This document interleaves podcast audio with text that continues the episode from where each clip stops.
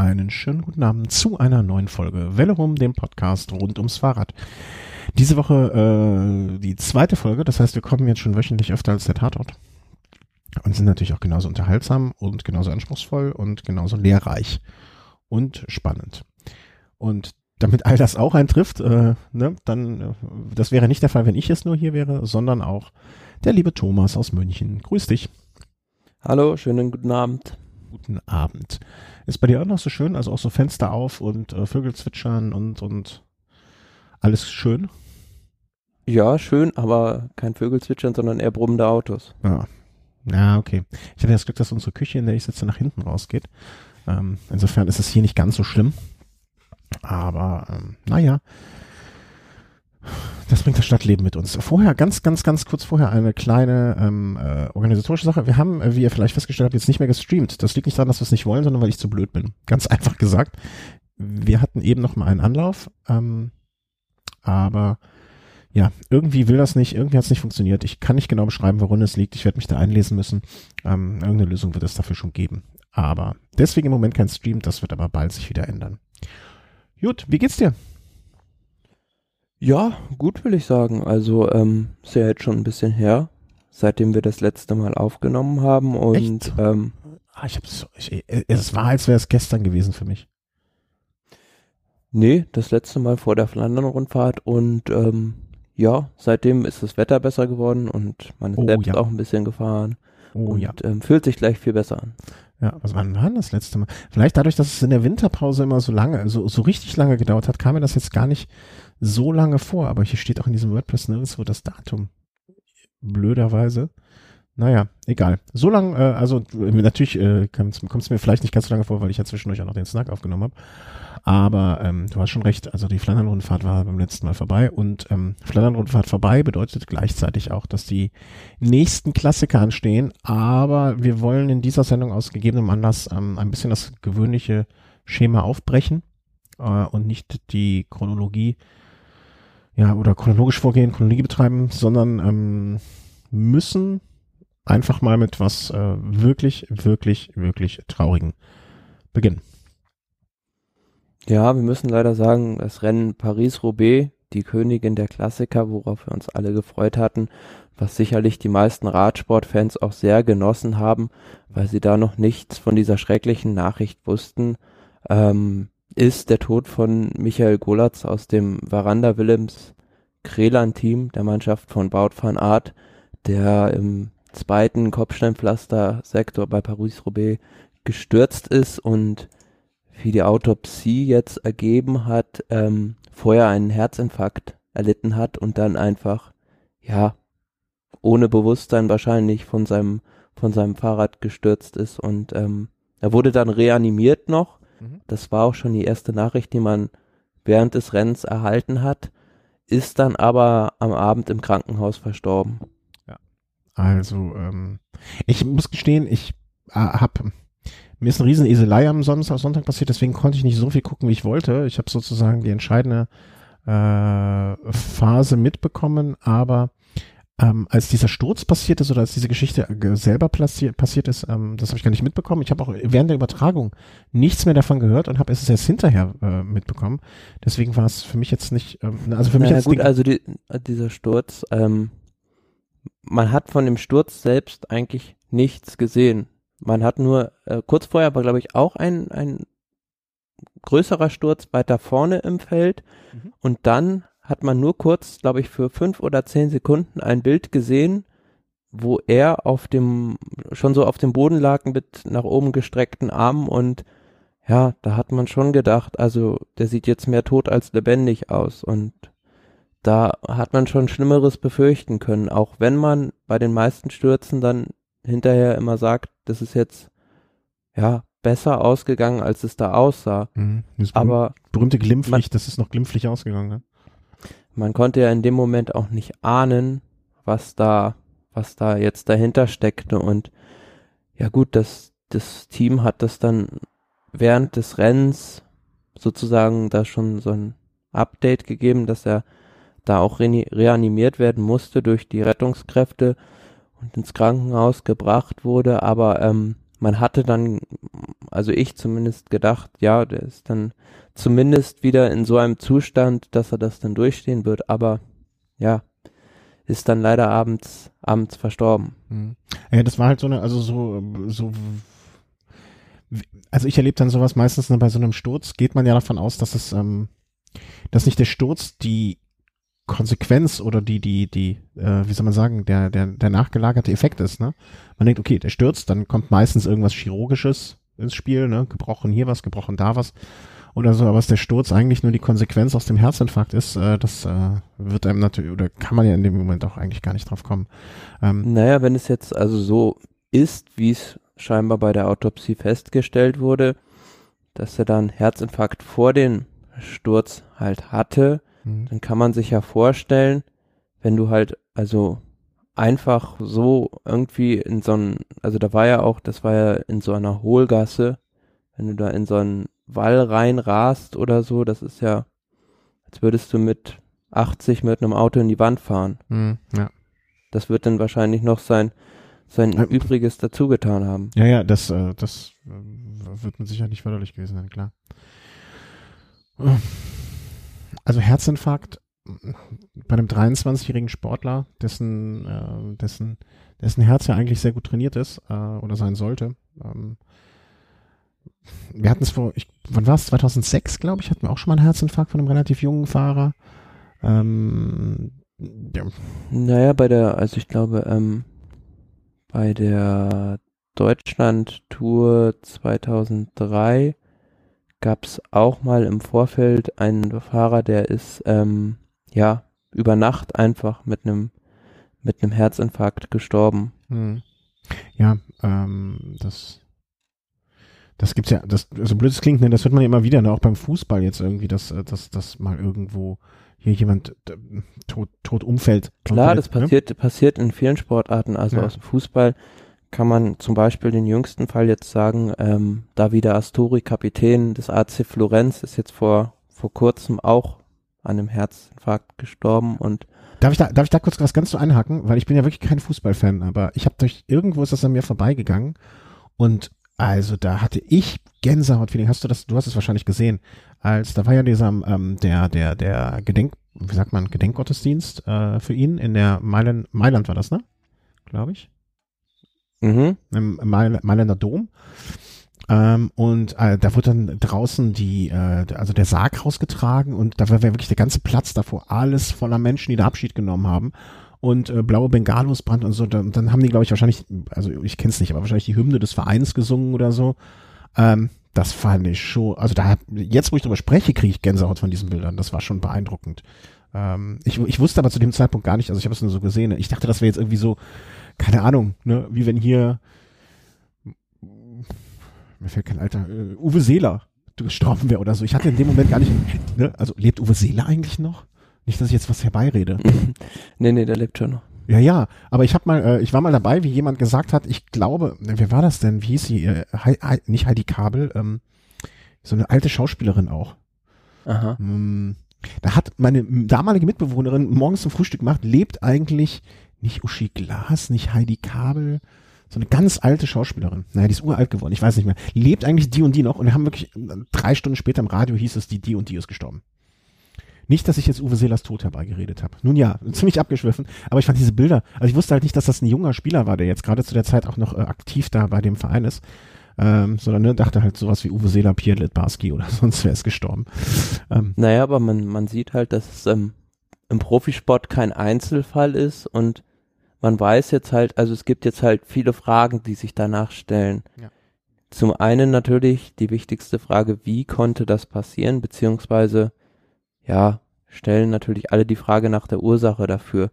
Aber es ist natürlich so, wenn du eine, jetzt eine Profilizenz beantragst, musst du halt auch immer eine dementsprechende sportmedizinische Untersuchung mhm. ablegen. Und das Team selbst so schätze ich das ein, so ist es ja bei den meisten Teams, hat ja auch selbst immer, führt da Leistungsdiagnostiken durch und dabei wird ja auch immer alles ja, überprüft, ob es irgendwas ja besorgniserregendes gibt oder wie halt der Gesundheitszustand des Fahrers ist und da kann ich mir nicht vorstellen, dass es da irgendjemanden gibt, der einen Fahrer da auf die Straße lässt, bei dem irgendein gesundheitliches Risiko besteht. Also ich kann auch nur vermuten, aber ich denke einfach, es war ja wirklich Schicksal, also dass, dass jetzt das ausgerechnet in diesem Moment passiert ist. Ja. Also das, das, ja, genau Schicksal, ne? Und manchmal passieren einfach auch so Sachen, glaube ich. Ne? Also das kann dir morgen passieren, das kann mir morgen passieren, das soll keinem passieren, aber vielleicht gibt es einfach eine statistische Wahrscheinlichkeit, dass so ein Herz vielleicht auch mal stehen bleibt irgendwie, ne? Also das ist eine Verkettung unglücklicher Umstände und ähm, ja, und wie schon gesagt, also man weiß das ja jetzt vielleicht nicht, welche Auswirkungen danach darauf noch der Sturz gehabt hat. Kann ja gut sein, dass, dass er es dann vielleicht überlebt hätte, wäre der Sturz nicht gewesen. Aber ja, also darüber können wir ja auch nur mutmaßen. Ja, ja, total. Und ähm, ja, also der Herzinfarkt ist halt nicht, ne, also ich bin selber äh, im, im sehr, sehr nahen familiären Umfeld, äh, hatte auch jemand mal nach einem Herzinfarkt nur das Glück, dass gerade der Krankenwagen der, um die Ecke stand bei jemand anderem. Ne? Also das muss man auch mal so sehen. Ne? Ja, und bei sowas muss es, muss es ja auch sehr schnell gehen, aber ähm, so wie man das jetzt gehört hat, war es ja auch wirklich so, dass, dass da die Einsatzkräfte extrem schnell vor Ort waren. Mhm. Und gerade bei Paris-Roubaix ist es ja auch so, dass ähm, auf den Motorrädern noch zusätzlich ähm, halt Ärzte unterwegs sind, die, die da den medizinischen Staff noch verstärken. Und von daher ist da eigentlich dem Veranstalter an sich ähm, keinen Vorwurf zu machen. Nee, das glaube ich auch nicht. Also ich würde auch das, das kann. Nee, also wenn, wenn ein Fahrer auf dem, auf, auf dem Fahrrad einen Herzinfarkt hat, das, da kannst du höchstens irgendwie, äh, also ich, ich glaube, dass diese Sportler so dermaßen untersucht sind, ne, und wenn es da im Vorfeld irgendwas gegeben hätte, also es gibt einfach auch Situationen, die kann man vielleicht nicht im Vorfeld alles ausschließen und alles planen und alles vorwegnehmen. Ne? Also es, hier, ich habe gerade ein Zitat noch, ähm, es kann immer was passieren und wenn es unglücklich hergeht, dann passieren eben auch ganz schwere Unfälle.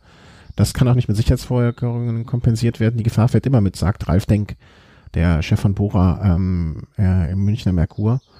Und ähm, das muss man als Rennfahrer auch immer mit einkalkulieren. Ja, ne, das, das ist halt so. Ne? Also wenn, keine Ahnung, wenn du ein Formel-1-Pilot bist und hast einen Herzinfarkt während des Rennens, ne, dann ist es auch aus in den meisten Fällen. Na klar, aber das ist halt also auch dann auch so die Frage gewesen, man wusste jetzt halt während des Rennens, wie wir es gesagt haben, auch noch nichts genaueres und von daher finde ich zumindest hat dann der Rennorganisator in dem Moment auch richtig gehandelt und ähm, da auch das Rennen nicht gestoppt, weil wir haben ja auch beispielsweise, ich glaube 1993 den Fall Fabio Casatelli gehabt, der in der Abfahrt vom Col de Porta Spe tödlich verunglückt war und wo man schon vorher wusste, da ist was Schreckliches passiert, aber man hat vorne den Vironk weiter fahren lassen und ja, da hat sich halt da ganz, ganz stark abgefeiert und man wollte die schönen Bilder haben und ähm, mhm. hat das quasi so ein bisschen unter den Tisch gekehrt und das war diesmal eigentlich gar nicht der Fall.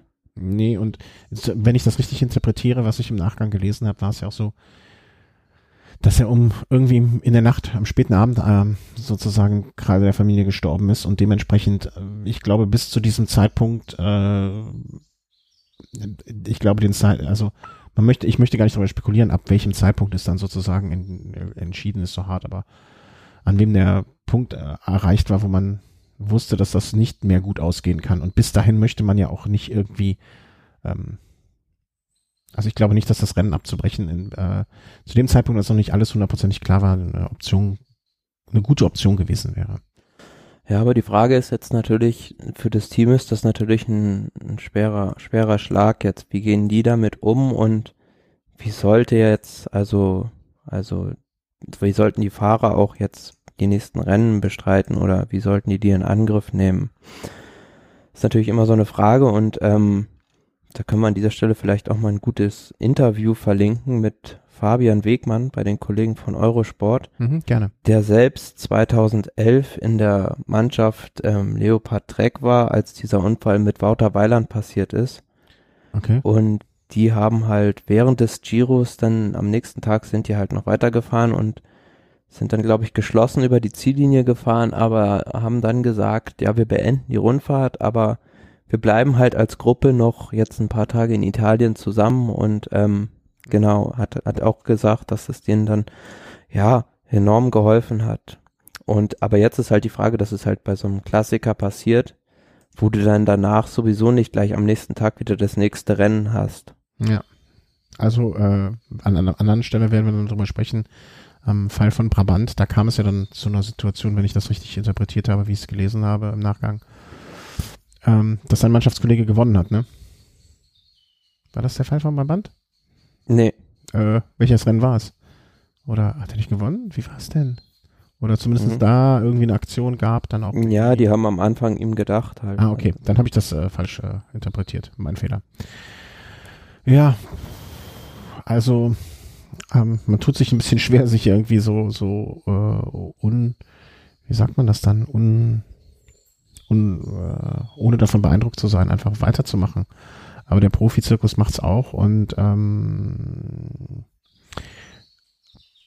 es gibt einfach so Sachen, die passieren. Ne? Also äh, muss man sich jetzt einfach äh, ja, abhaken und weitermachen klingt blöd, ne? Aber ähm, äh, das kann jedem von uns passieren.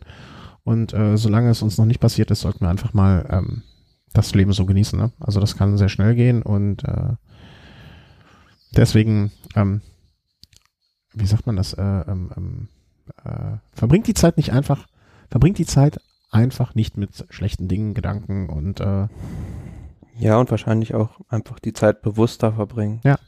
lasst es euch gut gehen. Ich glaube, das ist so, das ähm, ärgert euch nicht über so kleine Sachen. Manchmal denke ich mir immer, worüber sich Leute ärgern können. Ne? Das ist einfach so Zeitverschwendung, Ärger. Das ist so unnötig.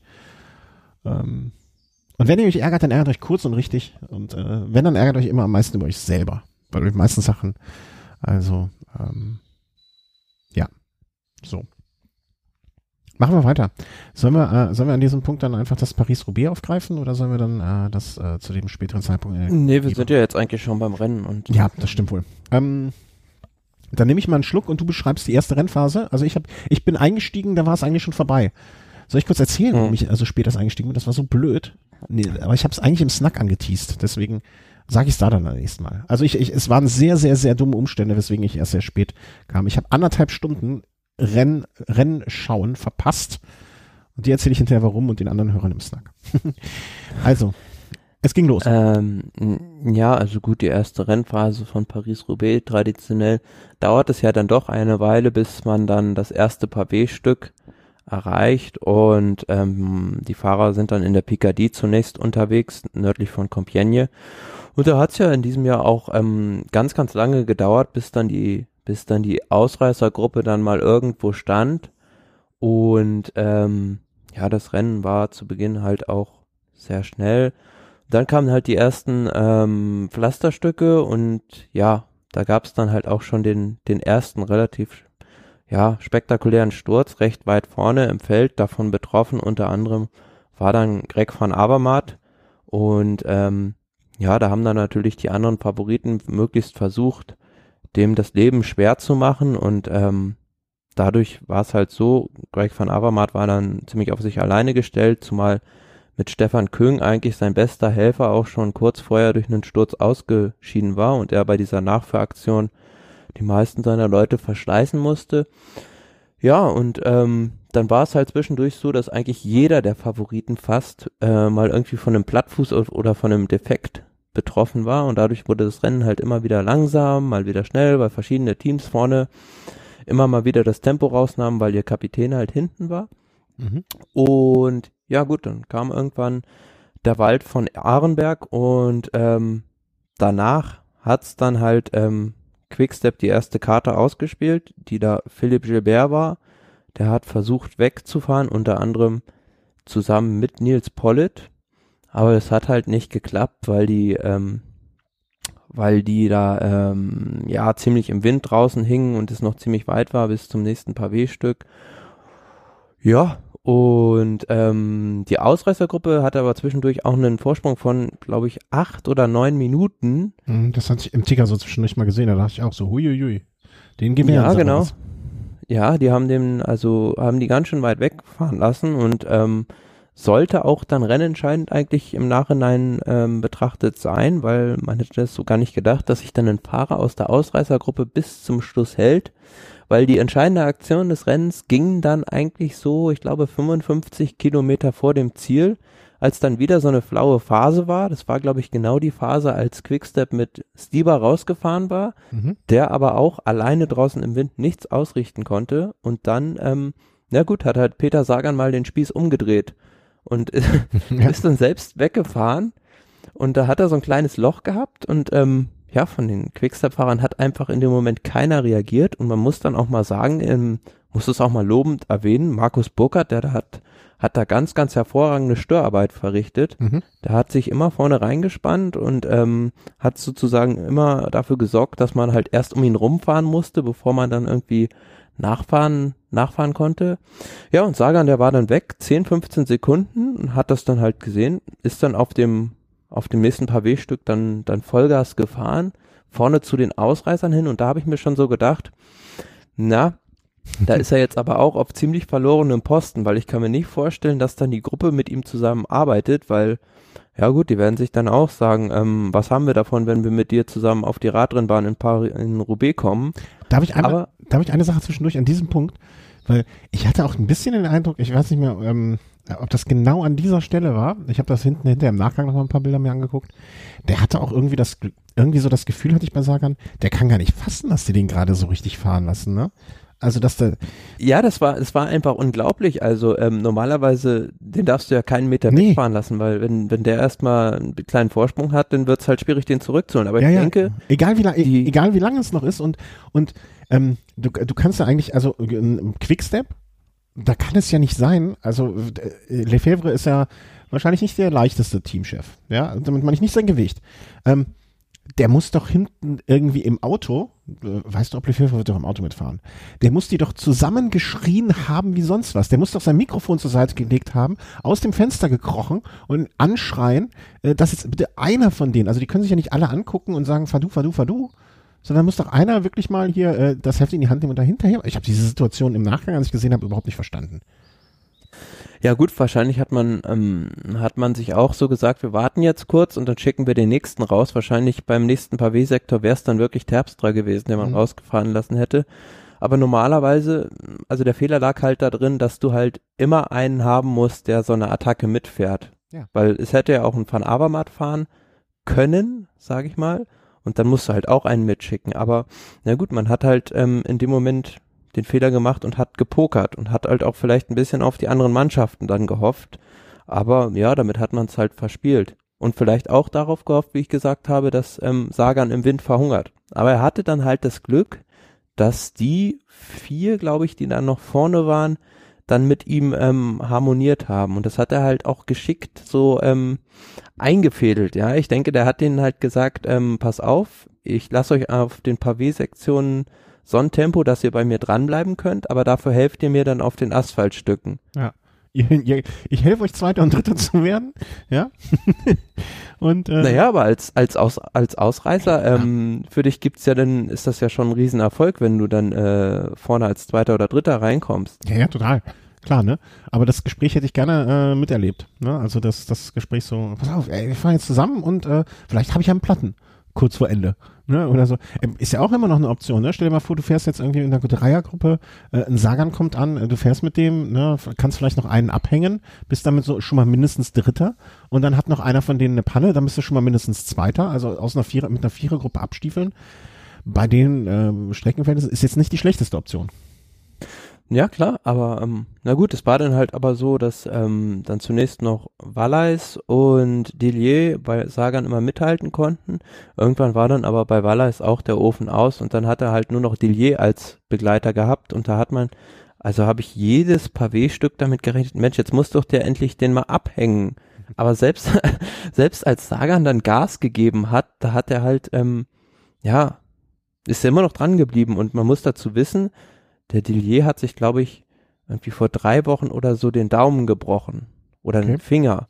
Mhm. Und äh, man hat halt gesehen, der konnte nicht mehr richtig den Lenker festhalten. Auch der hat ständig umgegriffen, wusste gar nicht, wo er anfassen soll, aber konnte halt äh, noch treten wie wie ein Champion und ähm, ist tatsächlich dran geblieben, ja. Mhm. Aber ja, ähm, am, am, am Schluss. Ja, erzähl du weiter. Am Schluss habe ich mich dann so ein bisschen gefragt, aus Sicht von Dillier, gut, ich weiß, ich werde jetzt wahrscheinlich mindestens Zweiter mhm. und wir haben so vielleicht 40 oder 35 Sekunden Vorsprung. Na, das müsste jetzt eigentlich reichen, so 10 Kilometer vom Ziel. Wäre es vielleicht cleverer gewesen, dann auch mal, ja, nur noch Sagan fahren zu lassen, weil ich weiß, der ist im Sprint stärker und ich muss mir meine, meine Kräfte, ja, einteilen, wenn ich ihn halt besiegen will. Aber, ähm, Darf ich da einspringen? Ähm, ja. Ich, das hatte ich in der Übertragung dann auch äh, gehört. Da hieß es ja, und ich muss gestehen, äh, ne, euch wird der Name was gesagt haben, ich kannte den Fahrer überhaupt, überhaupt nicht, ne, Name schon mal gehört, gut, aber jetzt nicht mehr.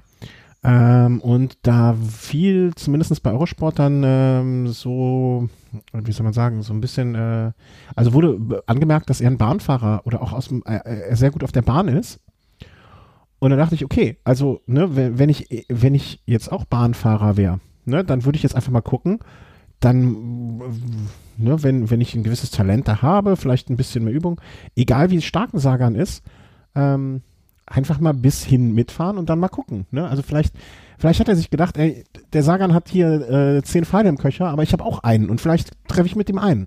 Ne? Kann ja auch ja, gut, sein. Sein, sein, guter, sein großer Pluspunkt war halt wirklich, wie du es gesagt hast, dass er früher exzellenter Bahnfahrer war und man hat es dann halt auch gesehen, als die beiden dann ins Velodrom eingefahren sind, er hat's halt auch clever gemacht, also so gut mhm. er es halt konnte, der Dillier. Also er war dann in der ersten Position, ist aber so lange wie möglich irgendwie hoch geblieben. Also es ist ja das wichtig, genau. sehr, sehr wichtig, dass du halt auf der Bahn oben bleibst, damit du nicht vom Angriff sozusagen dann überrascht wirst.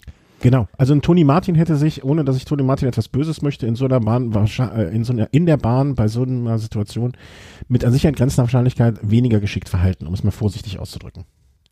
Ja gut, das ist auch kein, kein, kein Bahn. Ich wollte ja jetzt auch das möglichst, äh, das, das möglichst große andere Extrem verwenden. Ne? Ist ja auch nicht böse ja. gemeint. Jeder hat seine Talente, aber das, in dem Moment dachte ich, okay, vielleicht weiß der auch gerade, was er tut. Ja, schlussendlich hat das, hat das halt so gut, wie man es halt machen kann, irgendwie gemacht, aber gegen, gegen die Kraft im, von Peter Sagan im Sprint hast du dann halt auch einfach mit aller Raffinesse oder taktischem Geschick in so einem Sprint, in so einem Zweiersprint dann auch, auch keine Chance. Aber letzten Endes ja, für mich ist eigentlich die Leistung von Dillier noch höher einzuordnen, auch wenn es doof klingt, vielleicht als die von Sagan, dem Sieger.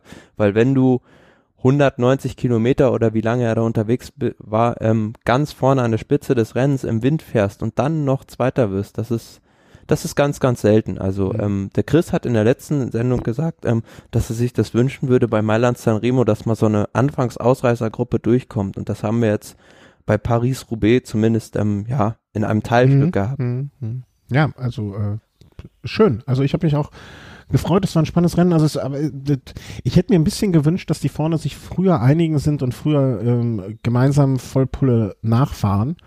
Ähm, das das äh, schien mir, also so ein bisschen mehr Spannung am Ende wäre noch schön gewesen. Ne? Äh, ja, aber so. gut, man muss ja letzten Endes sagen, ähm, für mich, so Sagan war eigentlich gar nicht der stärkste Fahrer, war einfach auch wie beim Highland Sanremo Nibali der schlauste Fahrer. Ja. Er hat halt einfach diesen Moment ausgenutzt und hinten hat man ja gesehen, Terpstra hat dann irgendwann kalte Füße bekommen und hat gesehen, er muss jetzt was machen, mhm. ist dann aus dieser Gruppe rausgefahren, hat ein kleines Grüppchen gebildet, ich glaube mit Van Avermaet, ähm, Van Art war dann zwischenzeitlich noch dabei, genau, Van Marke und Taylor Finney und ähm, die haben es halt auch, ja, im Nachhinein taktisch auch clever gemacht. Die haben halt gesagt, na Quickstep, ihr wollt gewinnen, dann lassen wir mal den Terpstra alles fahren. Und man hat halt gesehen zum Schluss, der Terpstra ist den sogar noch weggefahren, also kurz vor dem Velodrom. Ist mhm. noch solo Zweiter geworden. Und ähm, ja, da hat man also sich dann schon ausrechnen können, ähm, dass ein Terpstra mit, mit der richtigen Taktik dann wahrscheinlich dieses Rennen auch wieder, auch wieder gewonnen hat, hätte. Hätte er, können, ja. Ja, klar. Aber ne, nützt ja nichts. Er war einfach in, an dem Tag zumindest in diesem Fall äh, nicht derjenige, der da ernten durfte. Ne? Also ich fand es äh, wirklich schön. Ähm, ja, und auch da spannt sich wieder so ein, also so, so eine kleine Parallele für mich, weil im letzten Jahr war ja diese Geschichte, hatten wir auch im, im Velo Race besprochen. Niki Terpstra ist dann bei Paris-Roubaix der Vorbau gebrochen, weil ähm, Ah ja, stimmt, sein, genau. Ja. Sein, sein Fahrradhersteller ihn da irgendwie einen falschen Prototypen mitgeschickt hatte und der dann ja sozusagen als Versuchskaninchen da unterwegs war. Wenn du äh, Peter Sagan bist, dann hast du einfach ein Werkzeug dabei und reparierst das während der Fahrt. Genau, das war halt äh, die kurioseste Szene des Rennens, wo äh, Peter Sagan sich da so Imbusschlüssel hat geben lassen und dann äh, ja, bei Tempo 40 an seinem Vorbau rumgeschraubt hat. Da, also das sollte man als, als Hobbyfahrer dann nicht nachmachen. Ach nicht? Aber wie man, wie ich dann hinterher irgendwo gelesen habe, ähm, war das wohl, ähm, haben die da ähm, auch so, ein, so, ein, so eine Art Prototyp eingesetzt von so einem RockShox Fahr äh, Vorderbau, Vorwerk, ähm, so eine Art Federung, die man wohl in verschiedenen Härtegraden einstellen kann. Und er hat dann wohl in dem Moment das einfach nur entweder ein bisschen härter oder weicher eingestellt. Es gibt das berühmte popkulturelle Zitat äh, von Stell auf 11 aus dem Film Spinal Tap. Ähm, das würde, glaube ich, in dieser Situation äh, auch großen Sinn machen. Wer, wer diesen Film kennt oder wer das Pop-Zitat kennt, der, der weiß, was ich meine. Ähm, Sagan hat es einfach mal auf 11 gestellt. Ne? Das, äh, ähm, das, äh, das war einfach dann so. Ja, ein schönes Rennen. Ähm, ich freue mich auch immer, also es gibt ja auch so Situationen, ich weiß nicht, du, du hörst da glaube ich nicht so, was Leute sagen, an dem Tag muss es vorher drei Tage regnen und die müssen sich da durchkämpfen und das ich finde es mit unter solchen Umständen, also es war ja schönes Wetter, das, wir haben noch gar nicht über das Wetter gesprochen, was bei Paris-Roubaix eigentlich auch immer ein Thema sein muss. Ähm, schönes Wetter, also äh, von aus, aus der Perspektive her alles in Ordnung. Ähm, ich bin selber an dem Tag, glaube ich, hier in kurzen Hosen sogar rumgelaufen und wir sind ja gar nicht so weit weg, also auf einer Höhe, glaube ich, sogar fast. Ähm, ja, ein echt es fällt mir schwer ja, zu sagen, ein schönes Rennen unter mit äh, im, im, im Nachklapp oder aus es hatte, der es hatte ja am Morgen noch, noch so ein bisschen geregnet oder in der Nacht, dadurch waren halt manche Sektoren noch ähm, okay, das, relativ. Das waren relativ, wahrscheinlich in, am frühen, am, am, in der früheren Rennphase, ne? Genau, da waren viele Sektoren noch ziemlich nass und ähm, dementsprechend war es dann auch teilweise an manchen Stellen noch sehr rutschig, aber ähm, das hat das, das, das macht das Rennen halt generell ein bisschen langsamer. Mhm.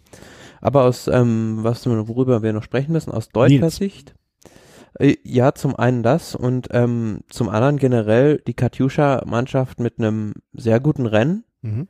äh, was ich ihnen so eigentlich gar nicht zugetraut hätte, ähm, waren immer eigentlich präsent in den wichtigen Rennsituationen, sei es durch Marco Haller, sei es durch Toni Martin oder sei es durch Nils Pollitt.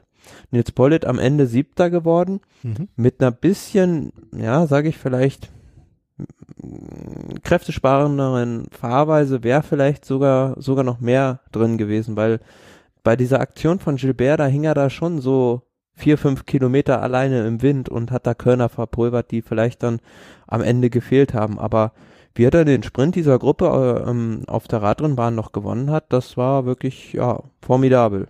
Also vielleicht auch mehr Erfahrung. Vielleicht muss man das auch einfach sagen, ne? dass, dass man sich da nicht so den Schneid abkaufen lässt. Ja, ist vielleicht dann noch so ein bisschen, bisschen zu ungeduldig. Hat man auch bei der Flandern-Rundfahrt gesehen, dass er da zu früh sich da schon exponiert hat. Aber für die Zukunft natürlich ähm, hat er ganz, ganz großes Potenzial, ähm, auch bei so einem Klassiker, so einem Monument im Norden dann mal ganz vorne reinzufahren. Mhm. Aber auf der anderen Seite natürlich ja unheimlich tragisch für die Mannschaft, ähm, dass Toni Martin, der den ganzen Tag wirklich sehr, sehr aussichtsreich vorne mit dabei war, ähm, ja, in einer rennentscheidenden Phase ähm, durch einen Sturz, durch einen Sturz da ausgebremst wurde. Mhm. Ja, und man, also im Nachhinein dieser Sturz kam halt recht abrupt, auch auf so einem Stück, wo man es gar nicht erwartet eigentlich. Mhm. Da wurde halt einfach in dieser Gruppe eine Welle gefahren. Und Toni Martin hat es dann, glaube ich, nachher so beschrieben, dass er nach links und rechts einfach keinen Zentimeter mehr weg konnte und dann sozusagen in so einem Sandwich war und dann ja, da war es dann auch schon passiert und ähm, wenn ich es richtig gesehen habe, war es sogar dann so ein Quickstep-Fahrer, der, der ihn da einfach abgeräumt hat. Also da konnte er dann wirklich auch dann nichts dafür. Aber ähm, was ich mich dann so gefragt habe bei Toni Martin immer, der ist auch auf eigentlich auf fast jedem Pflastersektor vorne gefahren und auch zwischendurch ähm, hat er auch mal mit zwei, drei Fahrern attackiert. Warum der da so viele Körner raushaut?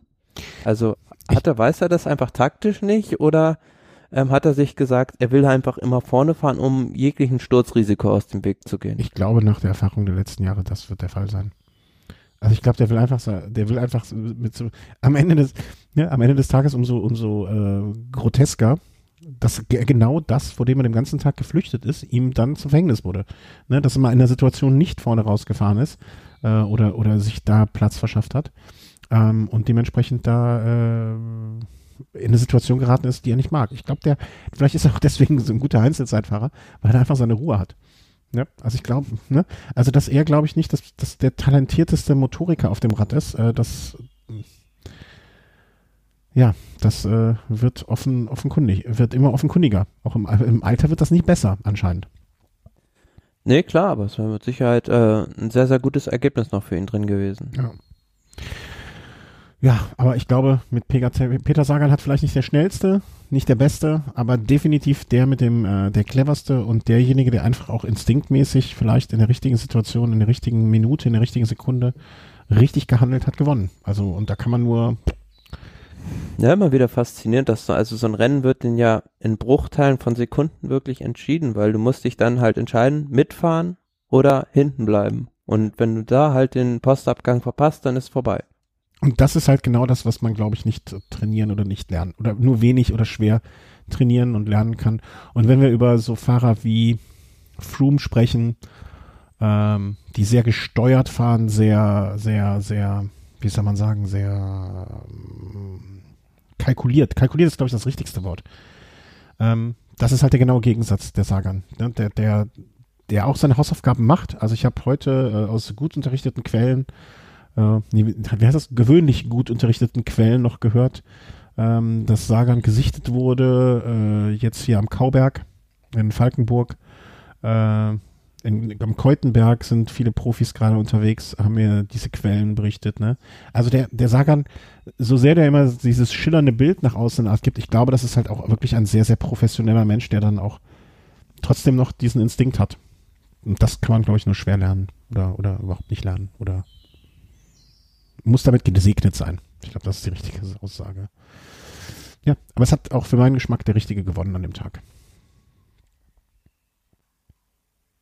So, Auf alle Fälle, ja. ja ich dachte, ja. ich dachte gerade, die Verbindung wäre abgebrochen, Gott sei Dank. Äh, nee, und er hat sich auch, also ähm, vorher, also gab es ja da heftige Kritik von Tom Bohnen, der, Ach, stimmt, genau, das, ja, der dann gesagt hat, ähm, Sagan ist immer nur am Lamentieren, dass keiner mit ihm fährt und er selbst fährt viel zu defensiv.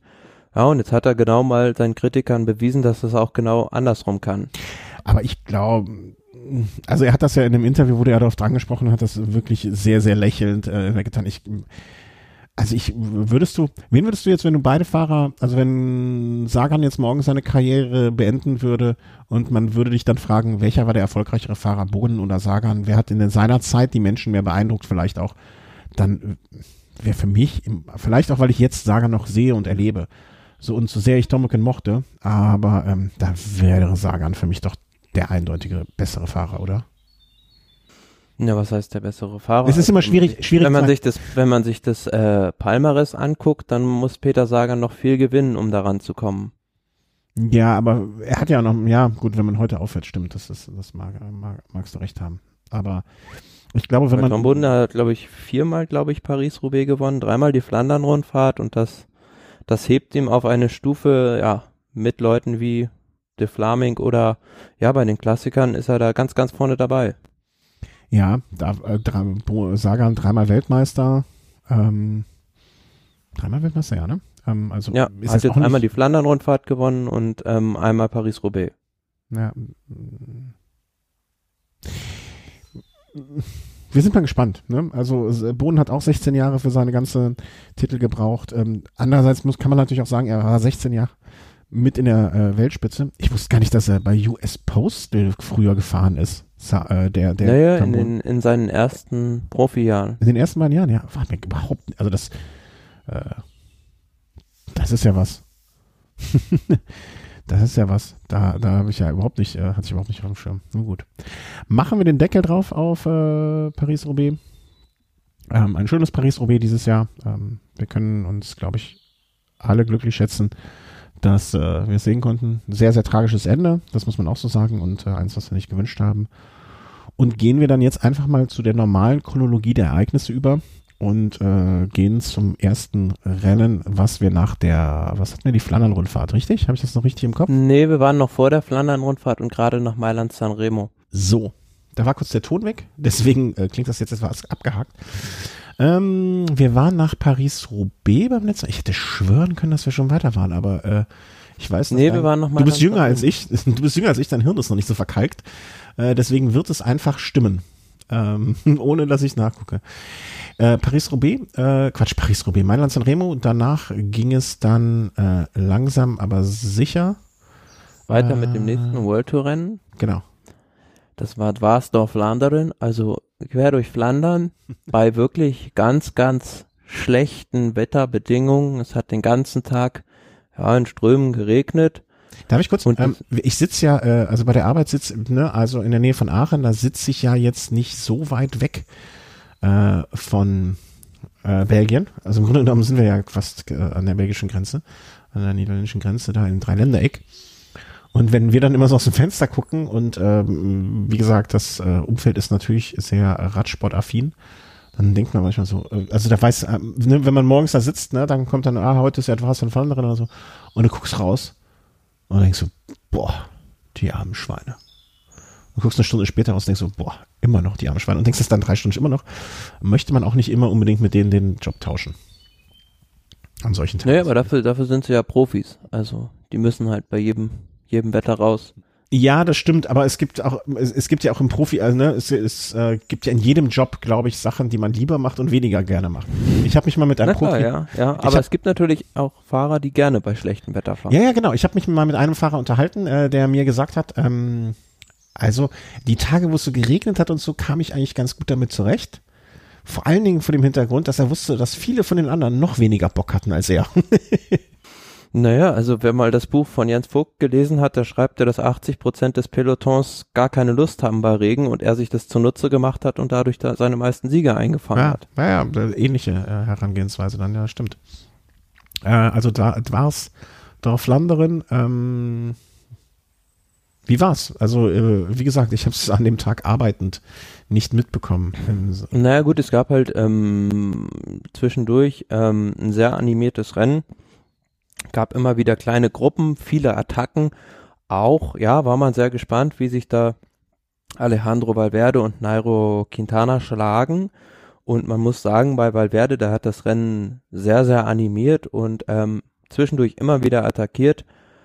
Ja, das lief dann aber alles wieder irgendwie zusammen und dann ähm, hat sich zum Schluss eine, eine kleine Gruppe abgesetzt, die bis zum bis zum Ende dann durchkam und so kurz vorm letzten Kilometer ich glaube, aus der Vierergruppe mit Boasson Hagen, Van Marke und Teunissen ist dann Yves Lampard, ja, einfach zehn Meter hat er einen Vorsprung gehabt, hinten haben die sich die anderen angeguckt und ist dann, ist dann weggefahren und konnte so dann seinen Vorjahressieg wiederholen auf eine eigentlich, auf eine Art und Weise, wie man es ähm, sonst bei einem Profirennen nicht sieht, weil es eigentlich ein Anfängerfehler der anderen war. Mhm. Ähm, wie gesagt, ich habe es nicht gesehen. Ich muss mich auf dein Urteil. Beschreib nochmal, ähm, was, was, also die haben nicht aufgepasst oder wie, äh, die haben ihn fahren lassen?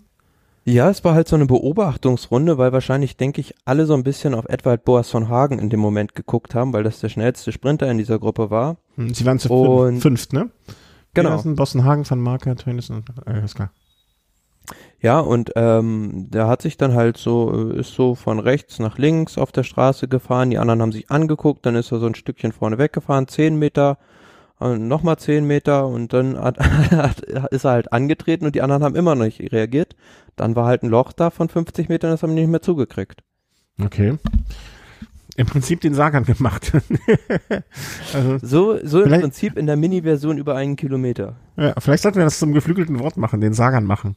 Ähm, so, so, wird er in den, auch in den Sprachgebrauch aufgenommen. Sich langsam wegstehlen, ähm, wobei Sagan sich langsam wegstehlen, aber so, so, so peu à peu, so wie ein, ähm, wie sagt man, wie so ein Mäuschen, also so, so, so Landgewinn. Der hat Land gewonnen irgendwie. Vielleicht auch so. Ja, aber dass, dass Quickstep auch so Rennen gewinnen kann, äh, also wie sie es machen, ne? Also sie haben ja dann auch noch den sechsten, also sie waren ja jetzt auch da wieder, ne? Unter den Top Ten hatten wir dann quasi eins, zwei, drei, drei Quickstep-Fahrer. Ähm, das ist halt ihre Zeit, muss man einfach so sagen. Ähm, bester deutscher Fahrer beim Rennen, äh, John Degenkolb auf Platz 15. Äh, das war aber, glaube ich, bevor, hat er nicht ein Rennen noch abgesagt, weil er ist doch krank geworden oder da war doch irgendwas. Mailand Sanremo war ja nicht dabei, ja. Mhm, und gut, John Degenkolb äh, war in dem Rennen recht gut, war halt die ganze Zeit auch bei den, bei vielen Attacken dabei und ähm, ja, ist dann mit dieser Hauptgruppe sozusagen reingekommen. Ja, Toni Martin muss man sagen, in dem Rennen hat ihn das gleiche Schicksal wie bei Paris-Roubaix ereilt, ist da in so einer in so einer Rechtskurve war das, glaube ich, weggerutscht und ähm, ja, ist dann gestürzt, hat aber auch vorher selbst oft attackiert und war sehr aktiv. Mhm. Vielleicht noch äh, Degenkolb, äh, der ja auch Paris-Roubaix gewonnen hat, ne? Also kann man jetzt auch mal fragen, was war denn bei ihm? Äh, ist als 17. reingekommen, also jetzt ne, nicht komplettes Desaster, aber für jemanden, der es gewonnen hat, der da vielleicht auch mit einem anderen Anspruch reingehen könnte. Naja.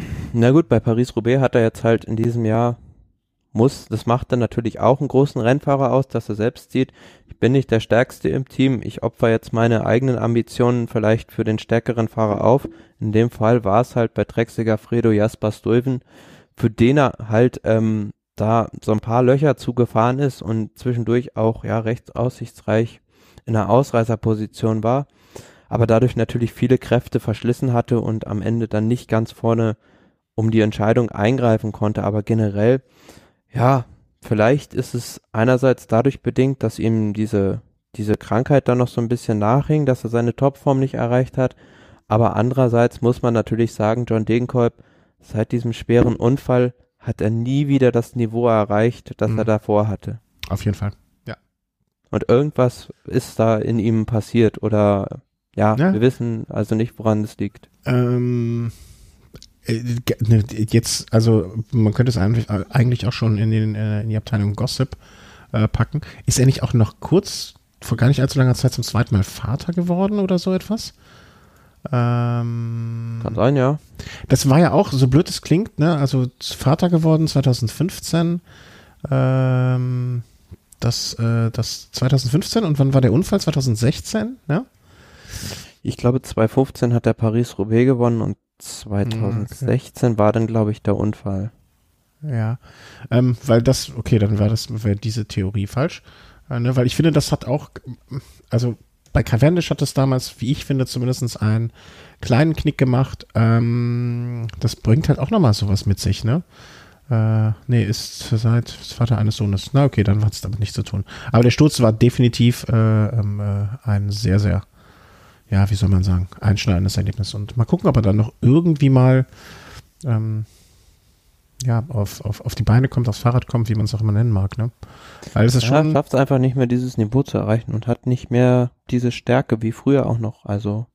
Nee, also es, es liegt jetzt nicht nur daran, dass er sich nicht mehr traut, da irgendwie voll reinzuhalten, sondern es ist halt generell das, das, das Leistungsniveau hat er nicht mehr. Ja, also 2016 eine Etappe Punktewetting Arctic Race Norway und den Münsterland Giro 2017 eine Etappe Dubai Tour und äh, jetzt hier 2018 irgendwie da auf Mallorca die zwei Dinger da, wo man ja gehofft hat, äh, es wird wieder was, ne? Also dass er sich auf einem guten Weg befindet. Vielleicht, äh, äh, ne, vielleicht hat er auch die Beine. Nur der Kopf macht es einfach nicht mit. Das gibt's. Sehr gut. Also er hat jetzt auch seinen Start am Wochenende beim Amstel Gold Race abgesagt, weil man da kein Risiko eingehen will und ähm, sein nächstes Rennen wird dann jetzt ähm, in Frankfurt sein am 1. Mai. Mhm. Was dann jetzt auch wieder fast ein Monat ist, äh, Rennpause. Ach, es wäre ja schön. Und er gehört ja auch zu den Fahrern, den ich sehr, sehr, sehr gönnen würde. Ähm, ja, also, dann war es am Anfang, am Ende äh, Lampert, der alle überrundet hat. Und dann äh, stand schon die Runde von Flandern an. Genau, die Flandern-Rundfahrt. Eine Woche vor, vor Paris-Roubaix. Mhm. Und ähm, ja, da habe ich, da habe ich, da habe ich, da habe ich, darf ich kurz, da, da habe ich, darf ich. Äh, da war es nämlich so, dass sich die entscheidende Szene, über die wir nachher sprechen werden, also bis dahin muss ich dich wieder alleine beschreiben lassen, aber justament die entscheidende Szene konnte ich auch in einem äh, in einem Raum mit sehr vielen Menschen und viel Trubel ganz alleine auf einer Couch sitzend mit Kopfhörer und am Laptop konnte ich mir angucken und war sehr sehr sehr schön, dass ich das. Äh, also es hat mich echt gefreut, dass ich jetzt schon die beiden äh, Klassiker zumindest sehen konnte. Nur so eingeworfen. Also ja. von Flandern. Sehr gut. Ähm, da hatten wir es halt wirklich, das Kontrastprogramm zu Paris-Roubaix war halt wirklich fast den ganzen Tag schlechtes Wetter. Das heißt, es hat immer leicht geregnet und ähm, die Straßen waren sehr verschmutzt. Das Rennen hat das Rennen so ein bisschen langsam dadurch auch gemacht. Ja, gut, und ähm, im letzten Jahr haben wir im Letz, äh, haben wir in der letzten Sendung schon drüber gesprochen, ist ja die entscheidende Aktion eigentlich schon 100 Kilometer vor dem Ziel an der Mauer von Gerardsbergen gegangen. In diesem Jahr war es dann ein bisschen anders. Mm, und da hat's halt bei dem Rennen wirklich ähm, Quickstep exzellent gemacht, dass sie ihre taktische Überlegenheit da auch ausspielen und mit dem stärksten Fahrer das, das Rennen gewinnen. Und ähm, ja, die entscheidende Aktion des Rennens war eigentlich, ähm, ich glaube, 30 Kilometer vom Ziel oder so, am, über die Kuppe vom Buisberg. Ähm, da war es tatsächlich Vincenzo Nibali, ja. der wieder den richtigen Riecher hatte ja. und bei der die rennentscheidende Attacke inszeniert hat, nämlich als er da mit Terpstra weggefahren ist. Nur das Problem für ihn war diesmal, diesmal hat er nicht die Beine gehabt, um bei Terpstra dran zu bleiben. Ja, also ich, ich dachte, ich, ich saß da wirklich und dachte so, nee, das kann jetzt nicht, nee, das ist, äh, nein. Ähm, und ich hatte wirklich, ich war schon darauf eingestellt, äh, den, den nächsten Nibali-Coup zu sehen, weil ich fand es auch so, das war im Prinzip nicht die gleiche Situation, aber es war auch wieder so nach dem Motto, okay, wenn jetzt hier keiner fährt, dann mache ich es halt. Ne? Lenker, an, Lenker fest in die Hand genommen, losgetreten und weggestiefelt. Und ähm, das war schon schön zu sehen. Und es hätte mich auch, äh, also ich war, ich habe mich selber dabei erwischt, wie ich ihm schon ein bisschen so die Daumen drückte. Aber, ja, aber gut, es, es zeigt alleine. auch, dass, dass ähm, es bei diesen Klassikern Paris, Roubaix und der Flandern-Rundfahrt unheimlich auf die Erfahrung und auf die Streckenkenntnis ankommt. Weil desto, du musst halt genau wissen, wie du, wie du fahren musst, dass du immer in den ersten Positionen sein musst, dass du dir die Kräfte genau richtig, richtig einteilen musst und auch ähm, wissen musst, wo du halt attackieren kannst oder wo du dich besser zurückhältst. Ja, und äh, Nibali hat halt hinterher auch gesagt, ähm, mai visto niente di simile, also ich habe noch nie etwas Vergleichbares gesehen. Angesprochen halt zum einen auf die, auf die Fans, die wirklich, also ich glaube, es gibt nirgendwo so viel Publikum wie bei der Flandern-Rundfahrt, aber auch ähm, halt auf die, auf diese Sprints. Du musst halt in jede, in jede dieser Hellingen in den ersten zehn Positionen eigentlich reinfahren um einigermaßen kraftsparend darüber zu kommen. Hm. Ja, weil, um deinen Rhythmus fahren zu können. Genau, weil ansonsten hast du halt diesen Ziehharmonika-Effekt. Wenn du halt hinten bist, musst du abbremsen, wieder anfahren. Das kostet halt unheimlich viel Kraft. Mhm. Und ähm, ja gut, da hat halt er wahrscheinlich ja die entscheidenden Kräfte auch auch verschwendet, die dann da gefehlt haben. Mhm. Aber nichtsdestotrotz, ähm, äh, ich, ich finde es halt, ne, was, das ist sowas, was hat man früher, äh, ich, ich mochte ihn nicht, deswegen äh, fällt es mir schwer, das nachzuvollziehen, aber das hat man über Contador ja auch gesagt, ne, so ein Herzfahrer und äh, das fand ich in, so ein bisschen kann ich jetzt nachvollziehen, was man damit gemeint hat, als ich Nibali da attackieren habe sehen. Ne, der, also das hat mir unheimlich gut gefallen. Ich dachte noch, okay, hängt er jetzt Terpstra ab oder, oder bleibt er dran oder, oder spannen die sich zusammen und, äh, und legen dann gemeinsam los? Ähm, und ich wusste in dem Moment, die, im ersten Moment, als er äh, dann äh, quasi die Konterattacke, Konterattacke ist nicht wirklich richtig, aber als er weitergefahren ist, dann einfach Terpstra, dachte ich mir, hm, ob das unbedingt klug war, weiß ich jetzt nicht. Weil ich, mein, mein Gedanke war dann, wenn Terpstra die, die, äh, die, die, die Gegend, die Strecke und die Anstiege und so, wenn er das Gefühl hat, er kennt das alles hier ein bisschen besser als Nibali äh, und ähm, hat sozusagen einen kleinen Heimvorteil, Vielleicht wäre es dann besser, Nibali noch ein, Stück, ein bisschen mitzunehmen, noch ein kleines bisschen Kräfte zu schonen, äh, sich den Abstand erstmal anzugucken, wird der weniger, wird der mehr und, und, und dann irgendwann ihn stehen zu lassen. Ich wusste, ich, ich dachte in dem Moment, ob das jetzt das cleverste ist. Klar, er hat am Ende gewonnen, ne? Alles entschieden, alles gut, alles richtig. Wer gewinnt, hat alles richtig, fast alles richtig gemacht. Ähm, aber fandest du das in dem Moment klug von ihm? Insofern schon, weil ja noch eine kleine Gruppe vorne war.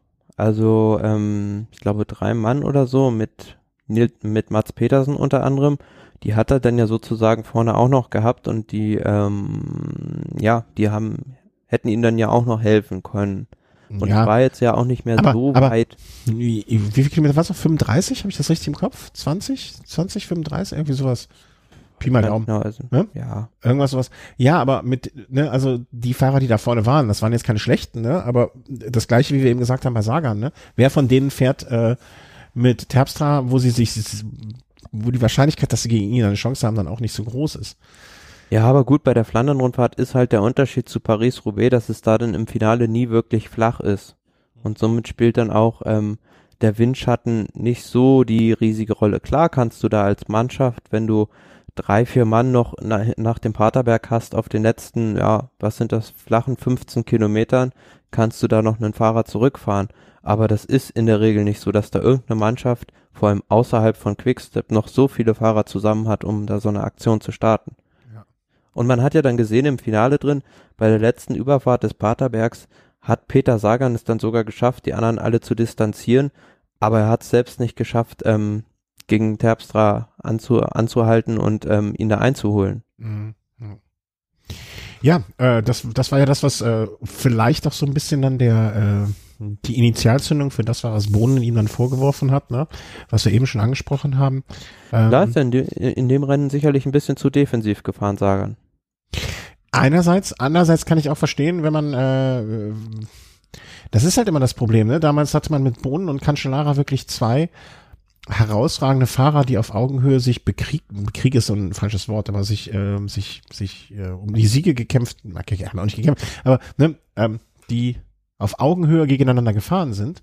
Und jetzt, wenn man in der jetzigen Position sich anschaut, ist Sagan schon ein, ich will nicht sagen mit weitem Abstand der Beste, aber schon steht ein bisschen über den anderen. Da kommen dann eine Handvoll sehr, sehr gute, die danach kommen und so. Aber er will ja die anderen jetzt auch nicht zum Sieg bringen, ne? Und, und alles raushauen und immer hinterherfahren. Und er kann nicht jede Attacke mitgehen. Und dann kann ich einerseits, nee, klar. Ne, kann ich auch einerseits verstehen, wenn Sagan sagt, nee, also ich mache nicht, ich mache hier nicht jede Arbeit. Aber die Krux an dem Rennen war natürlich, dass man aus Seiten von Quickstep es schon sehr schnell geschafft hat, mit Daniel Oss einfach den letzten Helfer von Sagan kaputt zu fahren mhm. und er dann im Finale isoliert war und dann diesen Attacken der Quickstep-Mannschaft schonlos ausgeliefert war. Das stimmt. Aber es ist, ist auch was, was mir halt ja, in den letzten zwei Jahren, also im letzten Jahr und in diesem Jahr sehr, sehr gut an diesen Klassikern Flandern-Rundfahrt und Paris-Roubaix gefällt, dass man nicht mehr, ja, so zwei Überfahrer hat, sondern eine Gruppe von, ja, sage ich jetzt mal, zehn Fahrern, die halt alle dieses Rennen gewinnen können und auf einem Niveau fahren. Also das macht es dann für den Zuschauer auch viel spannender zum, zu, zum Zugucken. Das stimmt. Ähm, aber da denke ich jetzt mal aus so Mediensicht, äh, es macht es natürlich auch ein bisschen, weißt du, früher konnte man sagen, hier der große Zweikampf, äh, Spartacus gegen Tomeken und so weiter, ne? So konnte man auch natürlich Massen mobilisieren und dann hat sich vielleicht auch mal äh, die Oma, die Oma, die den äh, Enkeleffekt bei Tomeken hatte, von Fernseher gesetzt und jetzt wird's undurchschaubarer und für Freaks wie dich, den Chris und mich vielleicht auch am Rande, äh, interessanter. Ja, klar, ne? aber was, was natürlich in, in Belgien das Thema ist, ähm, alle gegen Quickstep. Ja, das stimmt, okay. Ja, ja, ja, klar. Übrigens, äh, auch kurzer Einschub. Erinnerst du dich an die Karten, die ich dir gezeigt habe letztes Jahr von der äh, von der von der Cycling Welt mit dieses Fahrer Fahrerquartett? Mhm. Ähm, ähm, ich war, habe sie jetzt auch ein neues bekommen und wir dürfen auch die die Bilder ja verwenden für unsere Folgenbilder jetzt. Äh, ganz herzlichen Dank. Wir müssen nur verweisen drauf. Aber meine Tochter spielt jetzt mit dem vom letzten Jahr ähm, spielt die Karten, ne? natürlich ohne irgendwie ein Kartenspiel damit spielen zu können, sondern guckt sich einfach die Karten an mit den Farben und mittlerweile kann sie auch schon teilweise die, äh, die Teams. Also ihr kennt jetzt schon Quickstep. also die sortiert die eher nach den Hintergrundfarben, aber Quickstep ist ja bekannt. Lotto Sudal vom letzten Jahr ist sie komplett verwirrt, weil äh, André Greipel in einem deutschen Meistertrikot fährt. Warum hat der ein anderes Trikot an und ist im gleichen Team? Ja. Äh, fiel mir noch an. Ja, also alle gegen Quickstep, klar. Ne? Aber das ist halt auch die Übermannschaft äh, in der jetzigen Saisonphase, muss man so sehen. Aber Terpstra, bärenstark einfach. Und ich dachte mir immer, ich finde das immer so schön, die, äh, ah, das, das hatte ich mir sogar aufgeschrieben. Ähm, ist dir das auch aufgefallen, die Kameraperspektiven bei, bei der Flandern-Rundfahrt? Die hatten ja irgendwie, das, das wirkt auf mich, als hätten die teilweise neue Kameratechniken eingesetzt. Ja, bei Paris-Roubaix hatten sie halt so eine super Slow-Mo-Kamera, mhm. die, was weiß ich nicht, wie viele Bilder pro Sekunde ähm, schießen konnte und da hat man halt dann wirklich jede Vibration über dem Kopfsteinpflaster gesehen. Das war ganz mhm. beeindruckend, ja. Bei der also, Flandern-Rundfahrt hatte ich das eher so den, so wie so Kranfahrten, ne, oder mit einem, mit einer Drohne aufgenommen oder so an Seilen, wie du das beim Fußballspiel auch kennst. Genau. Da waren so, so Perspektiven, das fand ich wirklich sehr toll. Ähm, also ja, hat mich äh, hat mich sehr beeindruckt. Also weißt du, wie das gemacht war? War das mit so Seilsystemen wie beim Fußball, wenn das im Stadion dann so aufgehängt ist? Ich glaube schon, ja. An den an den verschiedenen Streckenpunkten konntest du es ja machen, weil es auch so ein Rundkurs war, wo die halt, wo ja. du das dann halt fest installieren konntest. Mhm. Ja, wo sich das auch lohnt, weil sie nicht nur einmal vorbeikommen. Mhm. Ja. ja. Ja, aber bei Sache. bei Terpstra jetzt, na, wenn man mal überlegt, so 2008, 2009, wer hätte das gedacht, als er damals im Team Milram angefangen hat, dass der sich mal so entwickelt. Das stimmt. Also, ja. Aber wer hätte das damals gedacht von, äh, von, na, wie heißt er? Komme ich auf den Namen? Team Sky, Deutscher? Äh, Christian Knes? Knes, Knesi, der ja auch da gefahren ist. Ja. ja. Also, es war nicht alles schlecht bei Milram. Außer die Trikots, die sahen nicht so schön aus. Äh, mir wurde auch aus äh, zufällig aus sicher aus äh, aus gewöhnlich gut unterrichteten Kreisen äh, berichtet, dass äh, als äh, Knies das erste Mal das Trikot sah, er ist in die Ecke geschmissen und hat gesagt, zieh ich nicht an. Vielleicht habe ich es jetzt etwas verkürzt dargestellt. Das mag sein, aber so ungefähr, ähm, das war die Quintessenz des Ganzen. Ich hatte eben so einen schönen Sendungstitel, den habe ich jetzt wieder vergessen. Verdammt nochmal. Hm, weißt du es noch? Ich weiß nicht mehr. Müssen wir einen neuen ausdenken. Naja, naja. Also, Terpstra dann am Ende äh, hatte den Vorsprung relativ zügig ausgebaut und dann einfach nicht mehr hergegeben. Genau, so, so kann, man das, glaube ich, äh, dann zusammenfassen. Zusammenfassen und äh, verdientermaßen gewonnen. Äh, Glückwunsch und das kann man dann so als Abschluss der Flandern-Rundfahrt damit auch des dritten Monuments äh, der diesjährigen Saison äh, so sehen. Gehen wir weiter in der Chronologie. Nach der Flandern-Rundfahrt kam dann, äh, ach nee, wir fliegen jetzt kurz ins Baskenland. Da habe ich nun wirklich, also da hatte ich jetzt gar keine Aufmerksamkeit mehr für. Äh, Baskenland-Rundfahrt, mh, bei mir auch nur schriftlich, äh, wie soll man sagen, also nur äh, auf dem Papier verfolgt. Ähm, wahrscheinlich mit deutlich besserem Wetter zumindestens, oder?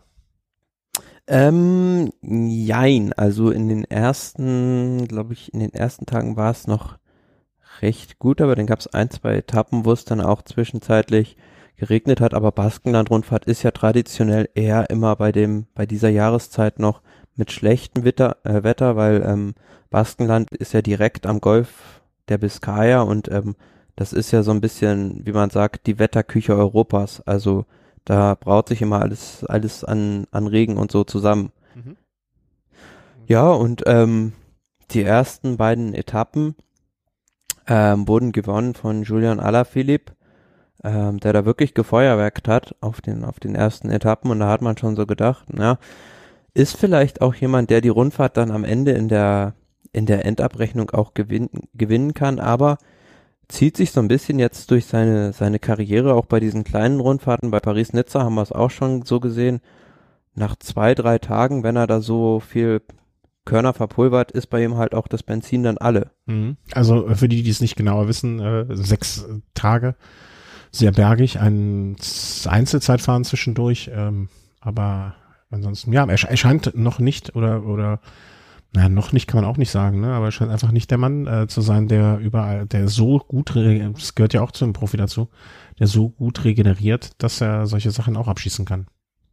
Ja, und bei ihm ist es halt so, er mag halt wirklich diese ganz kurzen, steilen Rampen. Da ist er extrem gut. Aber wenn es dann mal irgendwie länger bergauf geht, ja, ist bei ihm der Motor nicht dazu fähig, da lange am Limit zu drehen. Also ich kann mich an eine Aktion erinnern, ich glaube, es war bei der letzten oder bei der vorletzten Tour de France. Da ist er da mal, ähm, also ganz, ähm, ja, euphorisiert am Col du Tourmalet rausgefahren und vier, fünf Kilometer konnte er auch eine Minute oder so rausfahren, aber dann ist er eingebrochen. Also daran sieht man schon, dass, dass er halt so äh, über kurze Zeit extrem hohe Leistungen bringen kann, aber ja, er hat halt noch nicht die Ausdauerfähigkeit, um das ähm, auch an längeren Anstiegen dann durchzuziehen. Mhm. Und am Ende des Ja, Tages und dann nach ja, den ja, ersten ja. beiden Etappen hatten wir dann ähm, ähm, kam so eine so eine ja, wie, ich will nicht sagen Flachetappe, aber schon eigentlich die einfachste Etappe der Rundfahrt waren zwar so zwei Drittkategorie-Berge drin, ein Zweitkategorie-Berg und ähm, so ein paar kleinere Hügel, aber es war dann schon prädestiniert, ja, in Anführungs- und Schlussstrichen für die Sprinter, die dabei waren. Und ähm, da hätte ich dann auf der Etappe auf jeden Fall gedacht, dass äh, Michael Matthews ein Tipp für die Top 3 ist.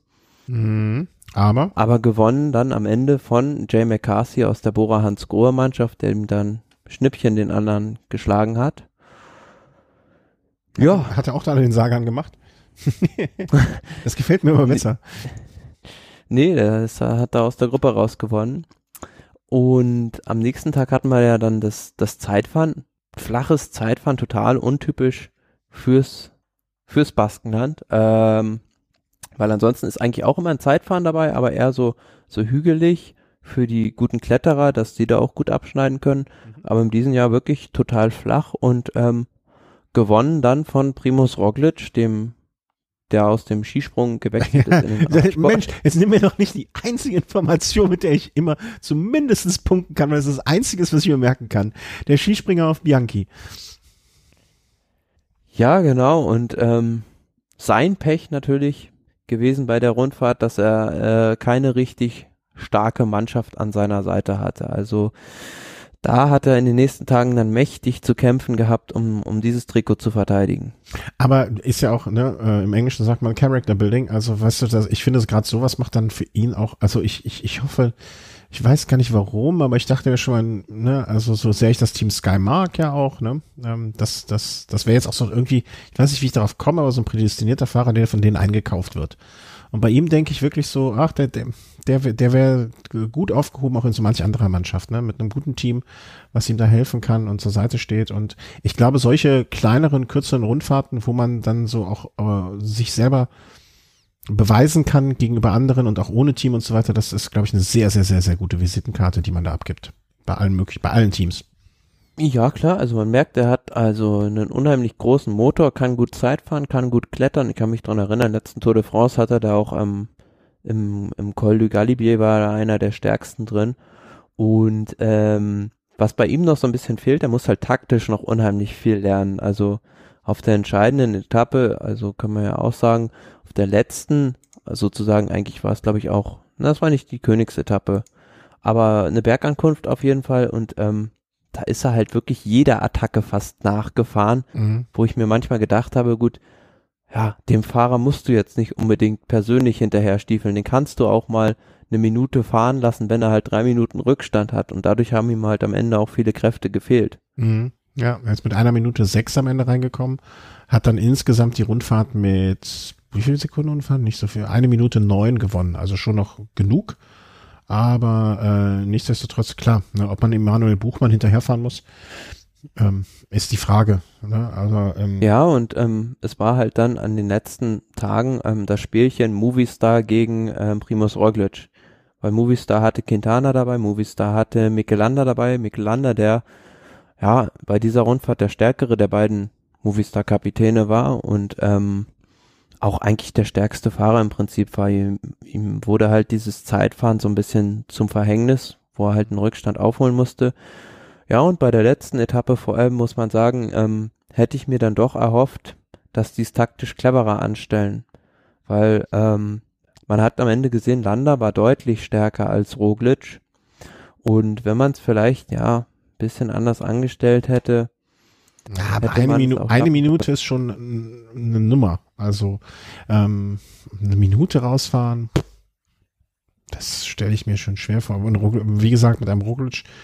Ähm, Klar, aber du musst ja sehen, Roglic hat diese, diese, diesen Rückstand hat er sich eingehandelt auf den letzten drei Kilometern der Steigung. Mhm. Also da ist er halt enorm eingebrochen auch.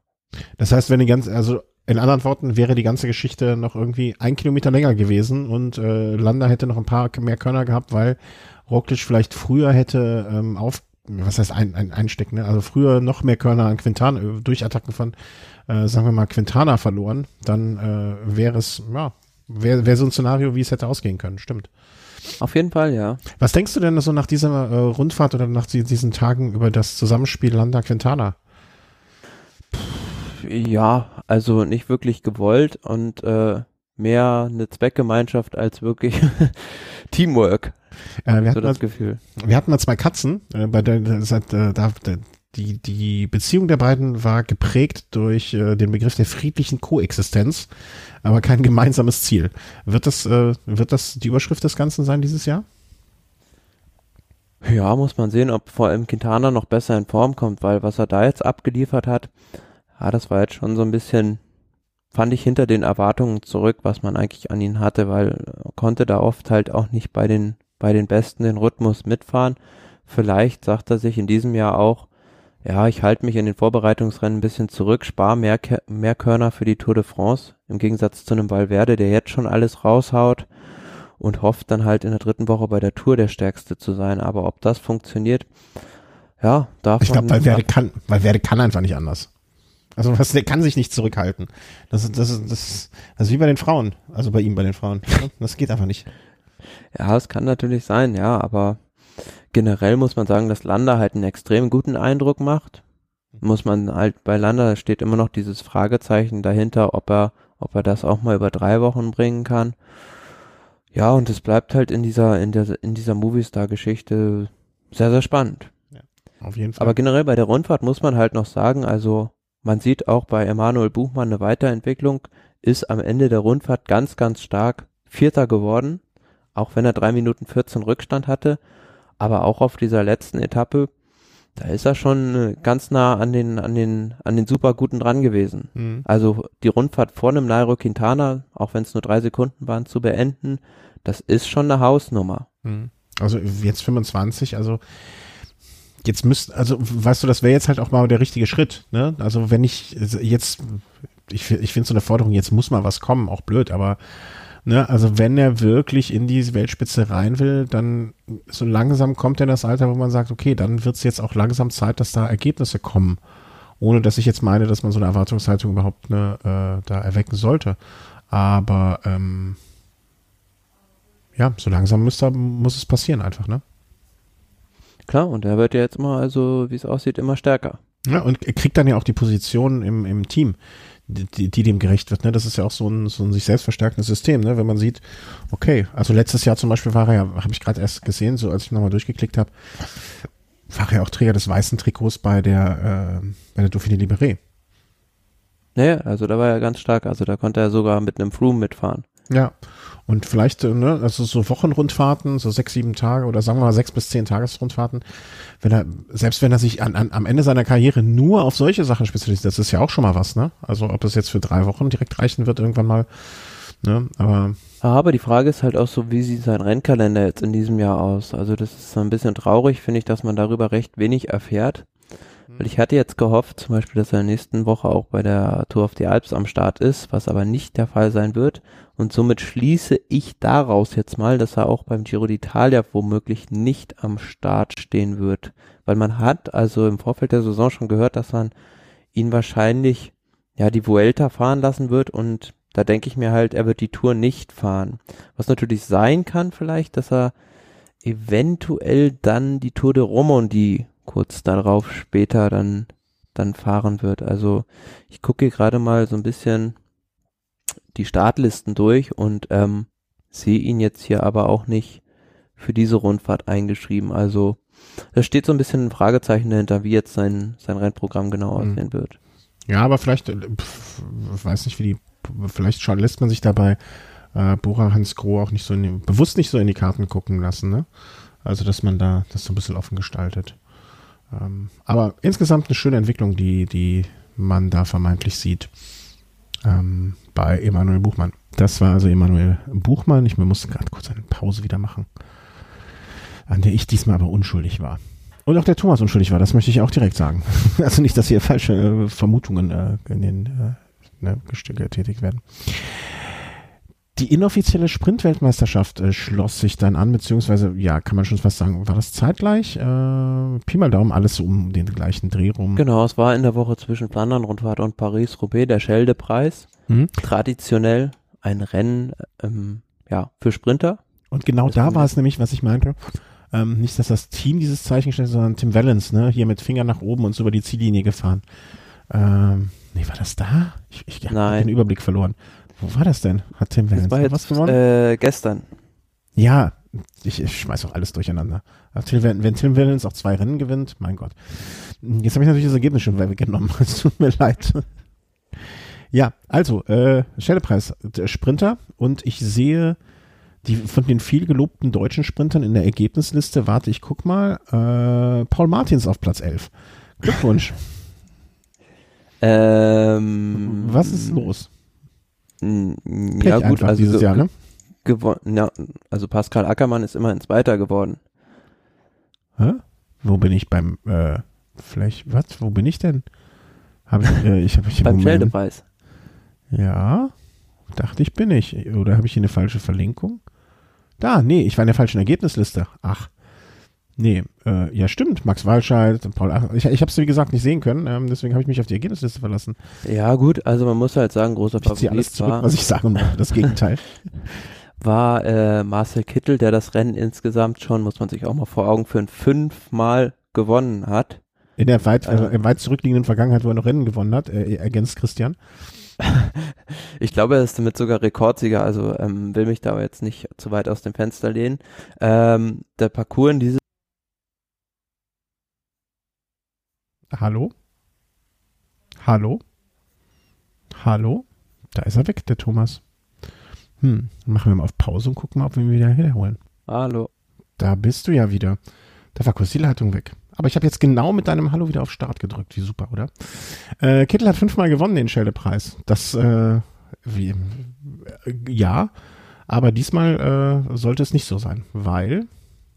Ja, weil er so gut, also ich glaube, es war so zehn Kilometer vor dem Ziel, hat er halt einen Plattfuß gehabt und da, ja gut, kannst du selbst mit einem Katjuscha-Zug dann es nicht mehr schaffen, ihn da wieder nach vorne zu fahren, so dass er noch um den Sieg mitsprinten kann. Und von daher hat man dann auch rausgenommen. Aber ja, Fabio Jakobsen gewonnen, 21 Jahre aus dem Team Quickstep, der auch schon lockere Kurse gewonnen hatte. Mhm. Der mischt da immer mehr die Sprint-Elite auf. Aber auch Pascal Ackermann, Platz zwei, ein Fahrer aus dem Team Bora Hans Grohe, der der auch erst 24 ist, der macht auch in diesem Jahr, zeigt er, dass er da große Fortschritte macht. Mhm. Übrigens 13, 14, nee, was war es? 12, 13, 14, 16. Also im Prinzip von 2012 bis 2017 hat er immer gewonnen, außer 2015. Hast recht. Genau. Fünfmal, fünfmal gewonnen. Da muss man anerkennend mit der Zunge schnalzen. Ob man jetzt großer Kittel-Fan ist oder nicht, das muss man schon mal anerkennen. Ähm, ja, und äh, wie, wie, du, wie du gerade schon richtig gesagt hast, ne, Ackermann macht sich langsam. Also schöne, schön, schönes, schönes Ding, äh, einfach mal so gesagt. Aber ansonsten auch ein Rennen, eine Sprinter-Weltmeisterschaft, das ist, ich finde es, oder inoffizielle Sprint-Weltmeisterschaft, ne, hat seine Berechtigung. Ich finde äh, solche Rennen innerhalb einer Grand Tour natürlich auch interessant, aber jetzt so als einzelnes Rennen äh, schön, dass die Sprinter auch im Frühjahr was haben, wo man sich darauf vorbereiten kann und gewinnen kann, aber so runter vom Hocker haut's mich nicht. Ähm, kommen wir zum nächsten Event dann direkt und dem letzten aktuellsten Rennen dann äh, in unserer Liste, äh, dem Pfeil von Brabant, der zu Ende gegangen ist. Und da war endlich das, was ich meinte mein lieber Herr Gesangsverein, nach dem Tod von Tim Wellens, äh, Quatsch, der, nach dem Todesfall hat Tim Wellens dort dann, äh, der Fahrer von Lotto Sudal, sich, wie soll man sagen, ähm, ähm, ja, also er hat nicht groß abgefeiert seinen Sieg, um es mal vorsichtig, ganz vorsichtig auszudrücken, sondern hat äh, mit einer Geste an den Todesfall erinnert und äh, ja, das äh, alles immer tragisch. Ja, traditionell wird dieses Rennen auf einem Rundgas ausgetragen, ähm, rund um Overreise, also auch in den Ardennen mhm. und ist aber von der Charakteristik anders als zum Beispiel die Flandern-Rundfahrt ähm, und Paris-Roubaix, weil es da halt, da gibt's auch Kopfsteinpflaster, aber nicht solch ein Kopfsteinpflaster wie bei diesen Rennen und ähm, ja, Tim Wellens, muss man sagen, ganz, ganz starke Vorstellung und jetzt auch ein ganz ja, eindeutiger Indikator dafür, dass er jetzt für die Ardennen-Klassiker, die anstehen, ein ganz, ganz heißer Kandidat ist auf den Sieg, weil ich glaube, er hat sich so auf der letzten Runde irgendwo abgesetzt oder kurz davor und zwischenzeitlich hat er dann auf, auf eine größere Gruppe, die hinten war, wo auch noch einige Teams sich einig waren in der Nachverarbeit, 25 Sekunden gehabt und das, ja, da hat er in, im Endeffekt 10 Sekunden ins Ziel gerettet und mhm. ähm, das Ding souverän einfach gewonnen. Ja, also er scheint auch in einer sehr, sehr guten Form zu sein. Wenn man sich mal anguckt, was er dieses Frühjahr, äh, Quatsch, jetzt bin ich bei Marcel Kittel. Weiter weg. Kann man ja nicht sein. Ähm, wenn man sich mal so anschaut. Ja, Tim Wellens hat ja auch schon zum Beispiel die Andalusien-Rundfahrt gewonnen, wo der, wo der Chris uns letztes Mal berichtet hat. Genau, dann, ähm, wo hat er noch? Genau, Andalusien-Rundfahrt, eine Etappe. Dann hat er die, das Punktetrikot bei Paris-Nizza geholt. Also ähm, scheint er auf einem guten Weg zu sein äh, dieses Jahr. Bin gespannt. Ne? Und äh, ist natürlich alles tragisch, wenn man sieht, äh, Tim Wellens in dieser Form, äh, wie hätte er André Greipel vielleicht bei einem Paris-Roubaix unterstützen können. Ne? Also, aber bringt ja alles nichts. Äh, ja gut, da, da, hat er jetzt bewusst auch rausgenommen. Also das ist dann doch eher nichts für ihn, so ein Rennen. Also er ist dann schon eher einer für die Ardennen-Klassiker. Mhm. Ja, aber vielleicht so als Helfer nur und sei es nur für die ersten 100 Kilometer ein ordentliches Training fahren und da vorne weg Druck machen, ne? das hätte ja auch was sein können. Aber ja, du hast recht, also auf Sieg wäre er bestimmt nicht gefahren, aber ne, moralische Unterstützung, also ist jetzt auch Äh, Flash Wallon, Lüttich, Bastogne Lüttich, Amstel Gold Race, das sind jetzt so die Veranstaltungen, wo man ihn in Zukunft, in, in näherer Zukunft sehen wird. Womit wir ja dann eigentlich auch schon so ein bisschen auf die Vorschau. In den Rennen kommen, ja. Genau. Kommen. Also, in der Reihenfolge, wie sie passieren werden. Amstel Gold Race. Am, ich glaube, kommenden Sonntag, Sonntag ist es, ja. Ne? Ja, und? Wer macht es? Außer Sagan? Ja, es ist äh, bisschen schwieriger jetzt zu prognostizieren ähm, als bei den, bei den Pflasterklassikern. Also wir haben halt auch Fahrer, ja, wie ein Peter Sagan beispielsweise, da hat's glaube ich auch schon mal gewonnen, ähm, der da ähm, auf dem Parcours sehr gut klarkommt, der es gewinnen kann, aber natürlich dann auch ähm, so Fahrer wie Valverde, ein Valens, den wir gerade angesprochen haben, Kwiatkowski, Gilbert, Gilbert mhm. Alaphilippe, ja. Van Avermaet ähm, immer, wenn irgendwas in Belgien stattfindet. In den Niederlanden. Aber trotzdem ist er da, ist er da auch ein heißer Kandidat, ja. Mhm. Aber auch so sprintstarke Leute wie, Ma wie Michael Matthews oder Sonny Colbrelli sind durchaus in der Lage, da das Amstel Gold Race zu gewinnen. Mhm. Aber, als wenn ich dir jetzt einen Huni geben würde und sagen, setz den, auf wen würdest du setzen? Ich würde ihn gar nicht setzen, würde ich sagen, aber wenn ich ihn setzen, setzen müsste, ähm, wenn ich sage, würde ich ihn setzen, sage, auf, weil, ist mein auf Geld, Valverde, ja. nimm du es und wenn du gewinnst, teilen wir es und wenn ich verloren habe, dann habe ich verloren, Valverde. Okay. Ja, es sind ja jetzt so seine Lieblingsrennen, die anstehen. Ja, ja, gut, aber auch es sind auch meine Rennen und Lieblingsrennen und ich gewinne sie nicht. das ist, das ist ja, ne? Also ich, ich glaube, also ich glaube, wir werden äh, ähm, beim Amstel äh, Gold Race nochmal einen Sagan äh, der Extraklasse sehen. Und zwar zum letzten Mal im Frühjahr. Also der wird äh, beim Rest. Ja klar, danach würde, danach, danach würde er ja rausnehmen. Ah, okay. Gut, das hätte ich jetzt nicht gewusst, aber nichtsdestotrotz, ich hätte gedacht, äh, also ich hätte das, auch sonst hätte ich das gesagt. Ähm, ja, aber ich sehe gerade, also ähm, einem Valverde fehlt halt auch das Amstel Gold Race noch an seinem Palmares. Ja, ach, wenn die dann das nicht dreimal vorher sagen, hat er das bis dahin nie vergessen, was nicht schlimm ist. Nee, äh, ich glaube, dass, ähm, also ich lege mich ganz klar fest, äh, Amstel Gold Race macht Sagan, wenn nicht irgendetwas Unvorhergesehenes passiert. Und danach glaube ich, dass, ähm, ich glaube, beim Flash Wallon wird's ein. Ja, gut, aber wäre der Abonnementsieger. Der hat von 2014 bis 2017 gewonnen. Ja, deswegen kommt da jetzt auch ein Wechsel da gebe ich mal, ja, ich meine, jetzt auf Werde zu tippen ist ja jetzt, äh, weißt du, low-hanging fruit. Ne, damit machen wir uns nichts vor. Hm, ich tippe bei ähm, Flash Wallon tippe ich auf entweder äh, Tim Valens, weil er jetzt in einer guten Form ist, oder ich glaube, ich weiß nicht, im Kaffeesatz heute Morgen stand ein A. Ich glaube, ein Name mit, mit mindestens zwei A's ähm, Philipp. Ja gut, also oder Albastini. es ist halt das Rennen, was Philipp am meisten von diesen Ardennen-Klassikern liegt und wo, wo er am ehesten in der Lage ist, einen Valverde zu konkurrenzieren. Also ja, aber wenn man mal die Wettquoten anschaut, ähm, 1,66 auf Valverde. Also okay. Das ist für ein Radrennen schon wirklich außergewöhnlich. Traurig, ja, das stimmt. Nee, aber deswegen setzen wir auch nicht auf Valverde, sondern setzen auf, äh, wie, wie stehen die Quoten jetzt für so einen Tim Valens? Ähm, ja, gut, der hat halt eine 15er Quote. Ja, siehst Aber du? damit ist er immer noch fünfter Favorit. Okay. Daniel Martin zum Beispiel ist auch noch dabei mhm. oder so ein Fahrer, ja, wie Gilbert zum Beispiel. Okay. Aber Flash Wallon ist halt, ein, na, sag ich mal, Anführungsstrichen, relativ berechenbares Rennen, weil es sich halt doch immer irgendwo dann in der Müde Wii entscheidet, zum Schluss erst. Ja, aber das macht es dieses, irgendwas ja passiert da dieses Jahr. Und äh, dafür soll aber Lüttich, Bastogne Lüttich, das, äh, das gönne ich dann weil Werde auch, dass er sich auch, äh, dass er nicht umsonst die weite Reise äh, nach Belgien angetreten hat und eins gewinnt. Ja, da bin ich gespannt. Also, ähm, ja, Nibali will da halt seinen nächsten Formhöhepunkt haben und ähm, unbedingt dieses Rennen gewinnen. Also das, er wollte ja gar nicht Sanremo gewinnen, sondern vielmehr Lüttich in diesem Jahr. Mhm. Ja, fände ich toll. Also ein Battle zwischen den beiden äh, kann, kann dem Radsport nur und äh, den Rennen gut tun. Äh, werde ich mir groß in den Kalender anstreichen, den 22.04. Ähm, und dann dort mal schauen. Also äh, gerne, gerne sollen die zwei sich da äh, bekämpfen. Tour of the Alps ist auch noch, wie hieß, wie hieß es früher nochmal, sagtest du eben ja schon im Vorgespräch? Ähm, Giro del Trentino, also Genau. die Trentino-Rundfahrt. Der Nachfolge davon. Ja, äh, habe ich jetzt weder Startliste noch sonst etwas mir bereits angeschaut, ähm, deswegen kann ich da noch nicht Ja gut, von der Startliste ähm, die prominentesten Namen, um die mal zu nennen, ähm, ist halt ähm, Chris Froome, Ja. der Tour de France-Sieger, der ja am schon mal Start einer. steht. Äh, Miguel Angel Lopez, Mhm. Fabio Aru, Mhm. genau.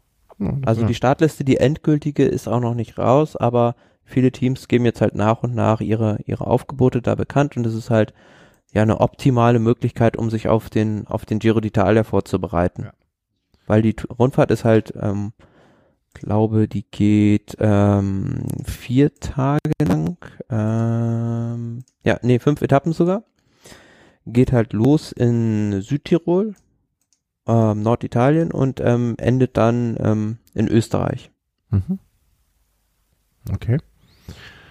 Ähm, wen siehst du da vorne? Also wer denkst du wird es machen? Ja, Aro, Lopez oder Froome, würde ich sagen. Also äh, bin gespannt, wie sich Chris Froome da jetzt präsentieren wird, weil bei den ersten Rennen, beim Tirreno Adriatico zum Beispiel, ist er da ein bisschen doch so seiner Form hinterhergefahren und hat dann nicht die erste Geige gespielt. Mhm. Und bin sehr gespannt, wie er sich da, wie er sich da jetzt schlagen wird. Ähm, und ähm, gab jetzt heute auch die Meldung, dass er sich jetzt am Wochenende ja einige Anstiege des Giro d'Italia schon anschauen will und ähm, er muss ja jetzt so langsam dann in Richtung Topform auch irgendwo steuern, wenn er dann den Giro gewinnen will. Ja, ja klar. Also so eine Form äh, kriegst nicht im Laden gekauft. Ähm, das äh, ist wohl wahr. Sind wir gespannt. Also Trentino-Rundfahrt habe ich jetzt nicht so eine dezidierte Meinung wie zu den, für den Frühjahrsklassikern. Deswegen lasse ich das jetzt einfach mal alles so, so stehen, äh, wie du es gesagt hast und äh, freue mich einfach darauf, dass wir das in Kürze oder in Bälde äh, dann äh, besprechen können. Jetzt haben wir ja in den nächsten paar Wochen auch irgendwie bei mir zumindest nicht so viel los. Äh, also arbeitsmäßig natürlich sehr, sehr viel, aber ne, so private Termine und so Sachen, die eine Aufnahme verhindern, nicht so viel. Vielleicht können wir da auch mal gucken, wie oft wir da aufnehmen können. Ja, ja und was natürlich spannend ist, die letzte Etappe von Genau, ähm, da, wollte ich noch, da wollte ich eigentlich bei der Reise, äh, bei dem nächsten Punkt dann so mit drüber, darüber leiten. Ja, nächste, letzte Etappe der Tour de Alps ist nämlich in einer Gegend, die uns dieses Jahr noch zu einer anderen Zeit begleiten wird. Genau, ähm, die ähm, findet statt von Rattenberg nach Innsbruck und ähm, ja, beinhaltet fast im 1 zu 1 die Strecke des WM-Kurses. Also es ist eine optimale Gelegenheit für die Fahrer dort, ähm, den WM-Kurs mal abzufahren und ähm, den unter Rennbedingungen zu testen. Es ist halt dieser, dieser Anstieg ähm, nach Igels, Innsbruck-Igels hoch, der auch beim WM-Kurs, ich glaube, keine Ahnung, wie oft der da befahren werden muss, aber Sieben- ist Haupt Siebenmal, habe ich das im Kopf, kann das sein? ja, kann gut sein, ja, siebenmal befahren wird. Es fehlt halt nur dieser kurze Schlussstich zur Höttinger Höll hoch, also dieser mit 28 Prozent, der dann eigentlich entscheidend sein sollte, aber ja, Weiß die. Gelegenheit bekommt man mit Sicherheit nicht nochmal. Ja, ich glaube auch, dass man da viele, ähm, also dass das viele sich, nicht viele, aber dass, äh, dass einige d- sich diesen Tag besonders markiert haben bei dieser Rundfahrt, um sich das mal anzuschauen äh, und unter Rennbedingungen das wenn. Und da kommen wir dann auch zu dem Punkt äh, Reise, weil du, erzähl mir mal, also ich habe es im Vorgespräch, hast du schon erwähnt, aber Tour Alps, du wirst möglicherweise wahrscheinlich äh, gegebenenfalls und noch irgendein konjunktiv einfädelndes Wort ähm, dort sein oder mal vorbeischauen. Genau, weil es ja hier, also von München aus ist ja Innsbruck nicht weit, also ich glaube so 150 Kilometer und da kann man auch mit dem Zug dann mal gut hinfahren. Einen Tag und da werde ich mir wahrscheinlich dann mal die letzte Etappe ähm, auch anschauen, bin mir aber noch nicht so ganz sicher, wo ich dann, wie ich das denn genau machen werde, ob ich da im Zielbereich sein werde oder ob ich mich da am Schlussanstieg irgendwo positioniere und ähm, gegebenenfalls auch selbst mal so ein bisschen die Strecke abfahren werde. Komplett. Mit siebenmal den Berg. äh, nee, zum Beispiel im, also ist einer meiner Lieblingsorte im Gnadenwald, werde ich nicht sein. Im Gnadenwald. Ich kenne, ob du es glaubst oder nicht, ich bin in einer Gegend groß geworden, wo es ein Gnadental gab. Wenn Ja. du erst durchs Gnadental in den Gnadenwald ist, Mann, dann hast du es, dann geht's dir echt gut. Wobei ich gar nicht mehr weiß, wo Gnaden, doch, ich weiß wieder, wo Gnadental lag. Ähm, echt Gnadenwald. Oh, klingt, klingt ein bisschen gruselig, finde ich auch. Ja, und in Innsbruck gibt's ja zum Beispiel auch die Hungerburg. Ja, schöne Gegend da. Äh, und du hast noch erzählt, ähm, also äh, das wird die eine Reise sein, die du möglich, ne, also wir, wir gehen jetzt mal davon aus, dass man gesund bleibt, dass es jetzt zeitlich klappt und äh, auch nicht irgendwie mh, jemand dich überfällt und dein ganzes Geld klaut. Ähm, und was war das andere? Was, wo vielleicht ja auch, ich, ich denke mir immer sowas, wir, wir haben ja schon den einen oder anderen Hörer, vielleicht kann auch jemand dann immer einen Tipp geben oder so, ne, wo man vielleicht sich besonders gut unterbringen lässt oder hinkommt oder oder oder. Die andere Reise war dann schon weiter. Genau, beim Giro dann in der letzten Woche wahrscheinlich wollte ich da auch noch eine Etappe anschauen, aber da muss ich mir jetzt nochmal genau überlegen, ähm, was sich da am besten anbietet, weil ja gut, diese vorletzte Etappe über den Colle delle Finestre ist dann dann doch ein bisschen weiter entfernt jetzt als als die Klassiker in Südtirol, wo ich dann da vor zwei Jahren auch mit dem mit dem Chris an der Seiser Alm war. Mhm. Und was war das andere? War ich noch Spanien auch mal im, im Gespräch? Genau, Anfang Juni wollte ich dann vielleicht, auch wenn es denn klappt, aber es ist halt noch nicht sicher, ähm, mich auch mal in Richtung Alto del Angliru begeben. Okay. Also es ist eigentlich ein Muss für jeden Radsportfan, da einmal, einmal gewesen zu sein, weil es eine der Pilgerstätten ein, einfach ist. Dann, dann werde ich das mal auch auf meine Bucketlist wohl schreiben müssen, was? So wie du es jetzt äh, ankündigst schon. Ja, aber auch da, ne? Also wenn da jemand Tipps hat oder oder gerade da wohnt und äh, zehn Räder hat, die er verleihen möchte, dir. Also nur eins reicht ja. Ne? Also, aber. Ne? Ja, ich würde den ja wahrscheinlich eh meins mitnehmen, aber. Also Im Flieger dann oder? Genau, ja. Ah, okay, also okay. ist ja auch Ja, ich bin da- problemlos. Ich bin da ja immer schissig. Aber ähm, weil ich habe auch keinen Koffer. Hast du einen Koffer? Einen 50? Ich habe so ein, ähm, ja, so eine Fahrrad, äh. Ah, okay. Also kein Koffer, sondern so eine, so eine, Mhm. aber die ist halt auch, ja, recht gut. Ist sie gepolstert dann von innen auch noch? Genau, ja. Und die ist halt nicht so, das Gute ist, die ist nicht so sperrig wie so ein Koffer. Hm.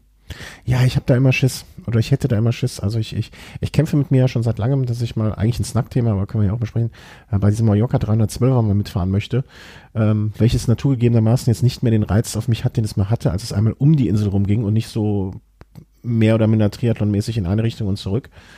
Ähm, aber auch da weiß ich nicht, ob ich mein Rad äh, in, in so einer Tasche mitnehmen wollen würde. Ich bin da einfach, ne, andererseits kann man bei mir ja noch argumentieren, ist ein Stahlrahmen, der wird wahrscheinlich mehr aushalten als so mancher Carbonhobel, wenn die, wenn da Druck von der Seite drauf kommt.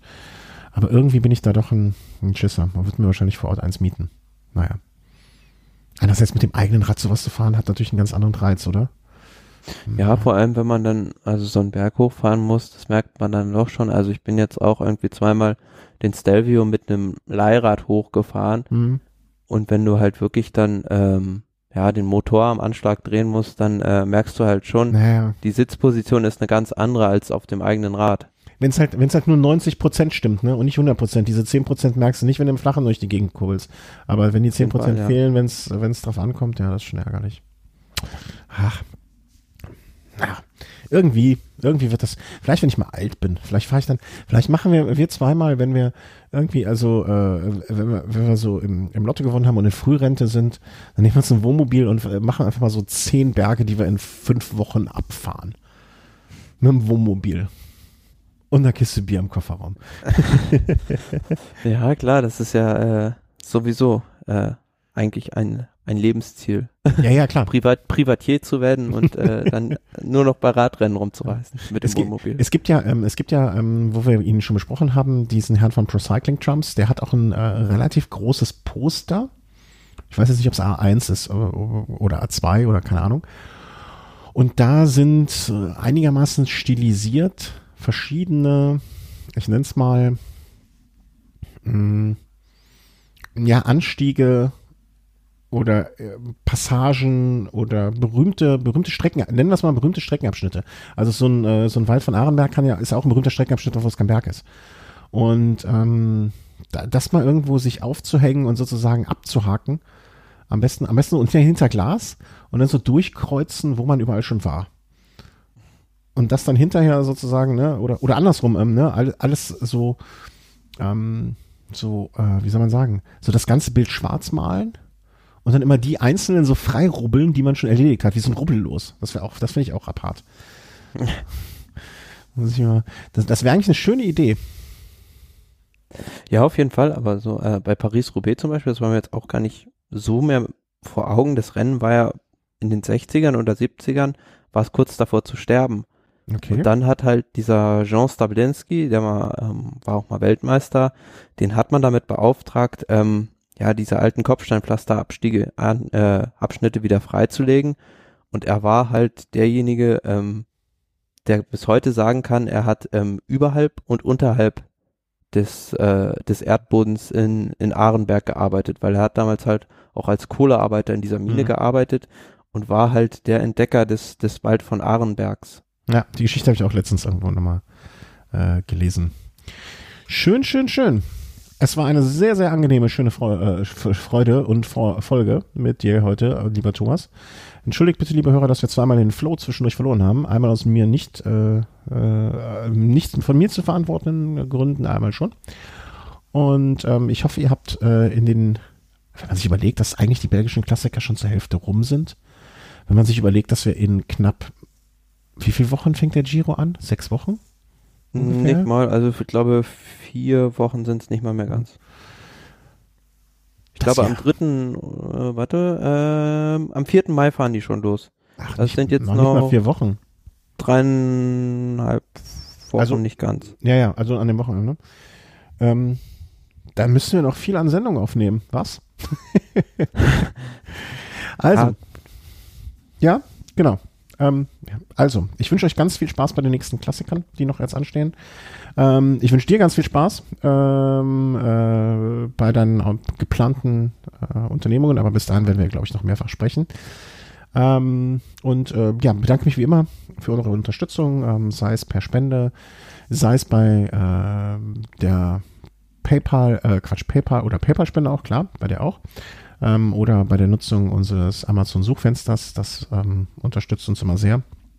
Und ähm, Patreon-Unterstützer und äh, auch, wenn ihr kein, kein, sozusagen uns nicht finanziell unterstützen könnt, wollt oder ähm, ne, gebt nur was übrig ist natürlich. Ähm, aber auch jeder Kommentar oder jede Rückmeldung habe ich die Tage auch nochmal nette bekommen. Ähm, das ist schon schön und da möchten wir uns ganz herzlich für bedanken. Oder bedanke ich mich im Namen des Teams, wie man das so schön sagt. Auf bald. Tschüss. Tschüss.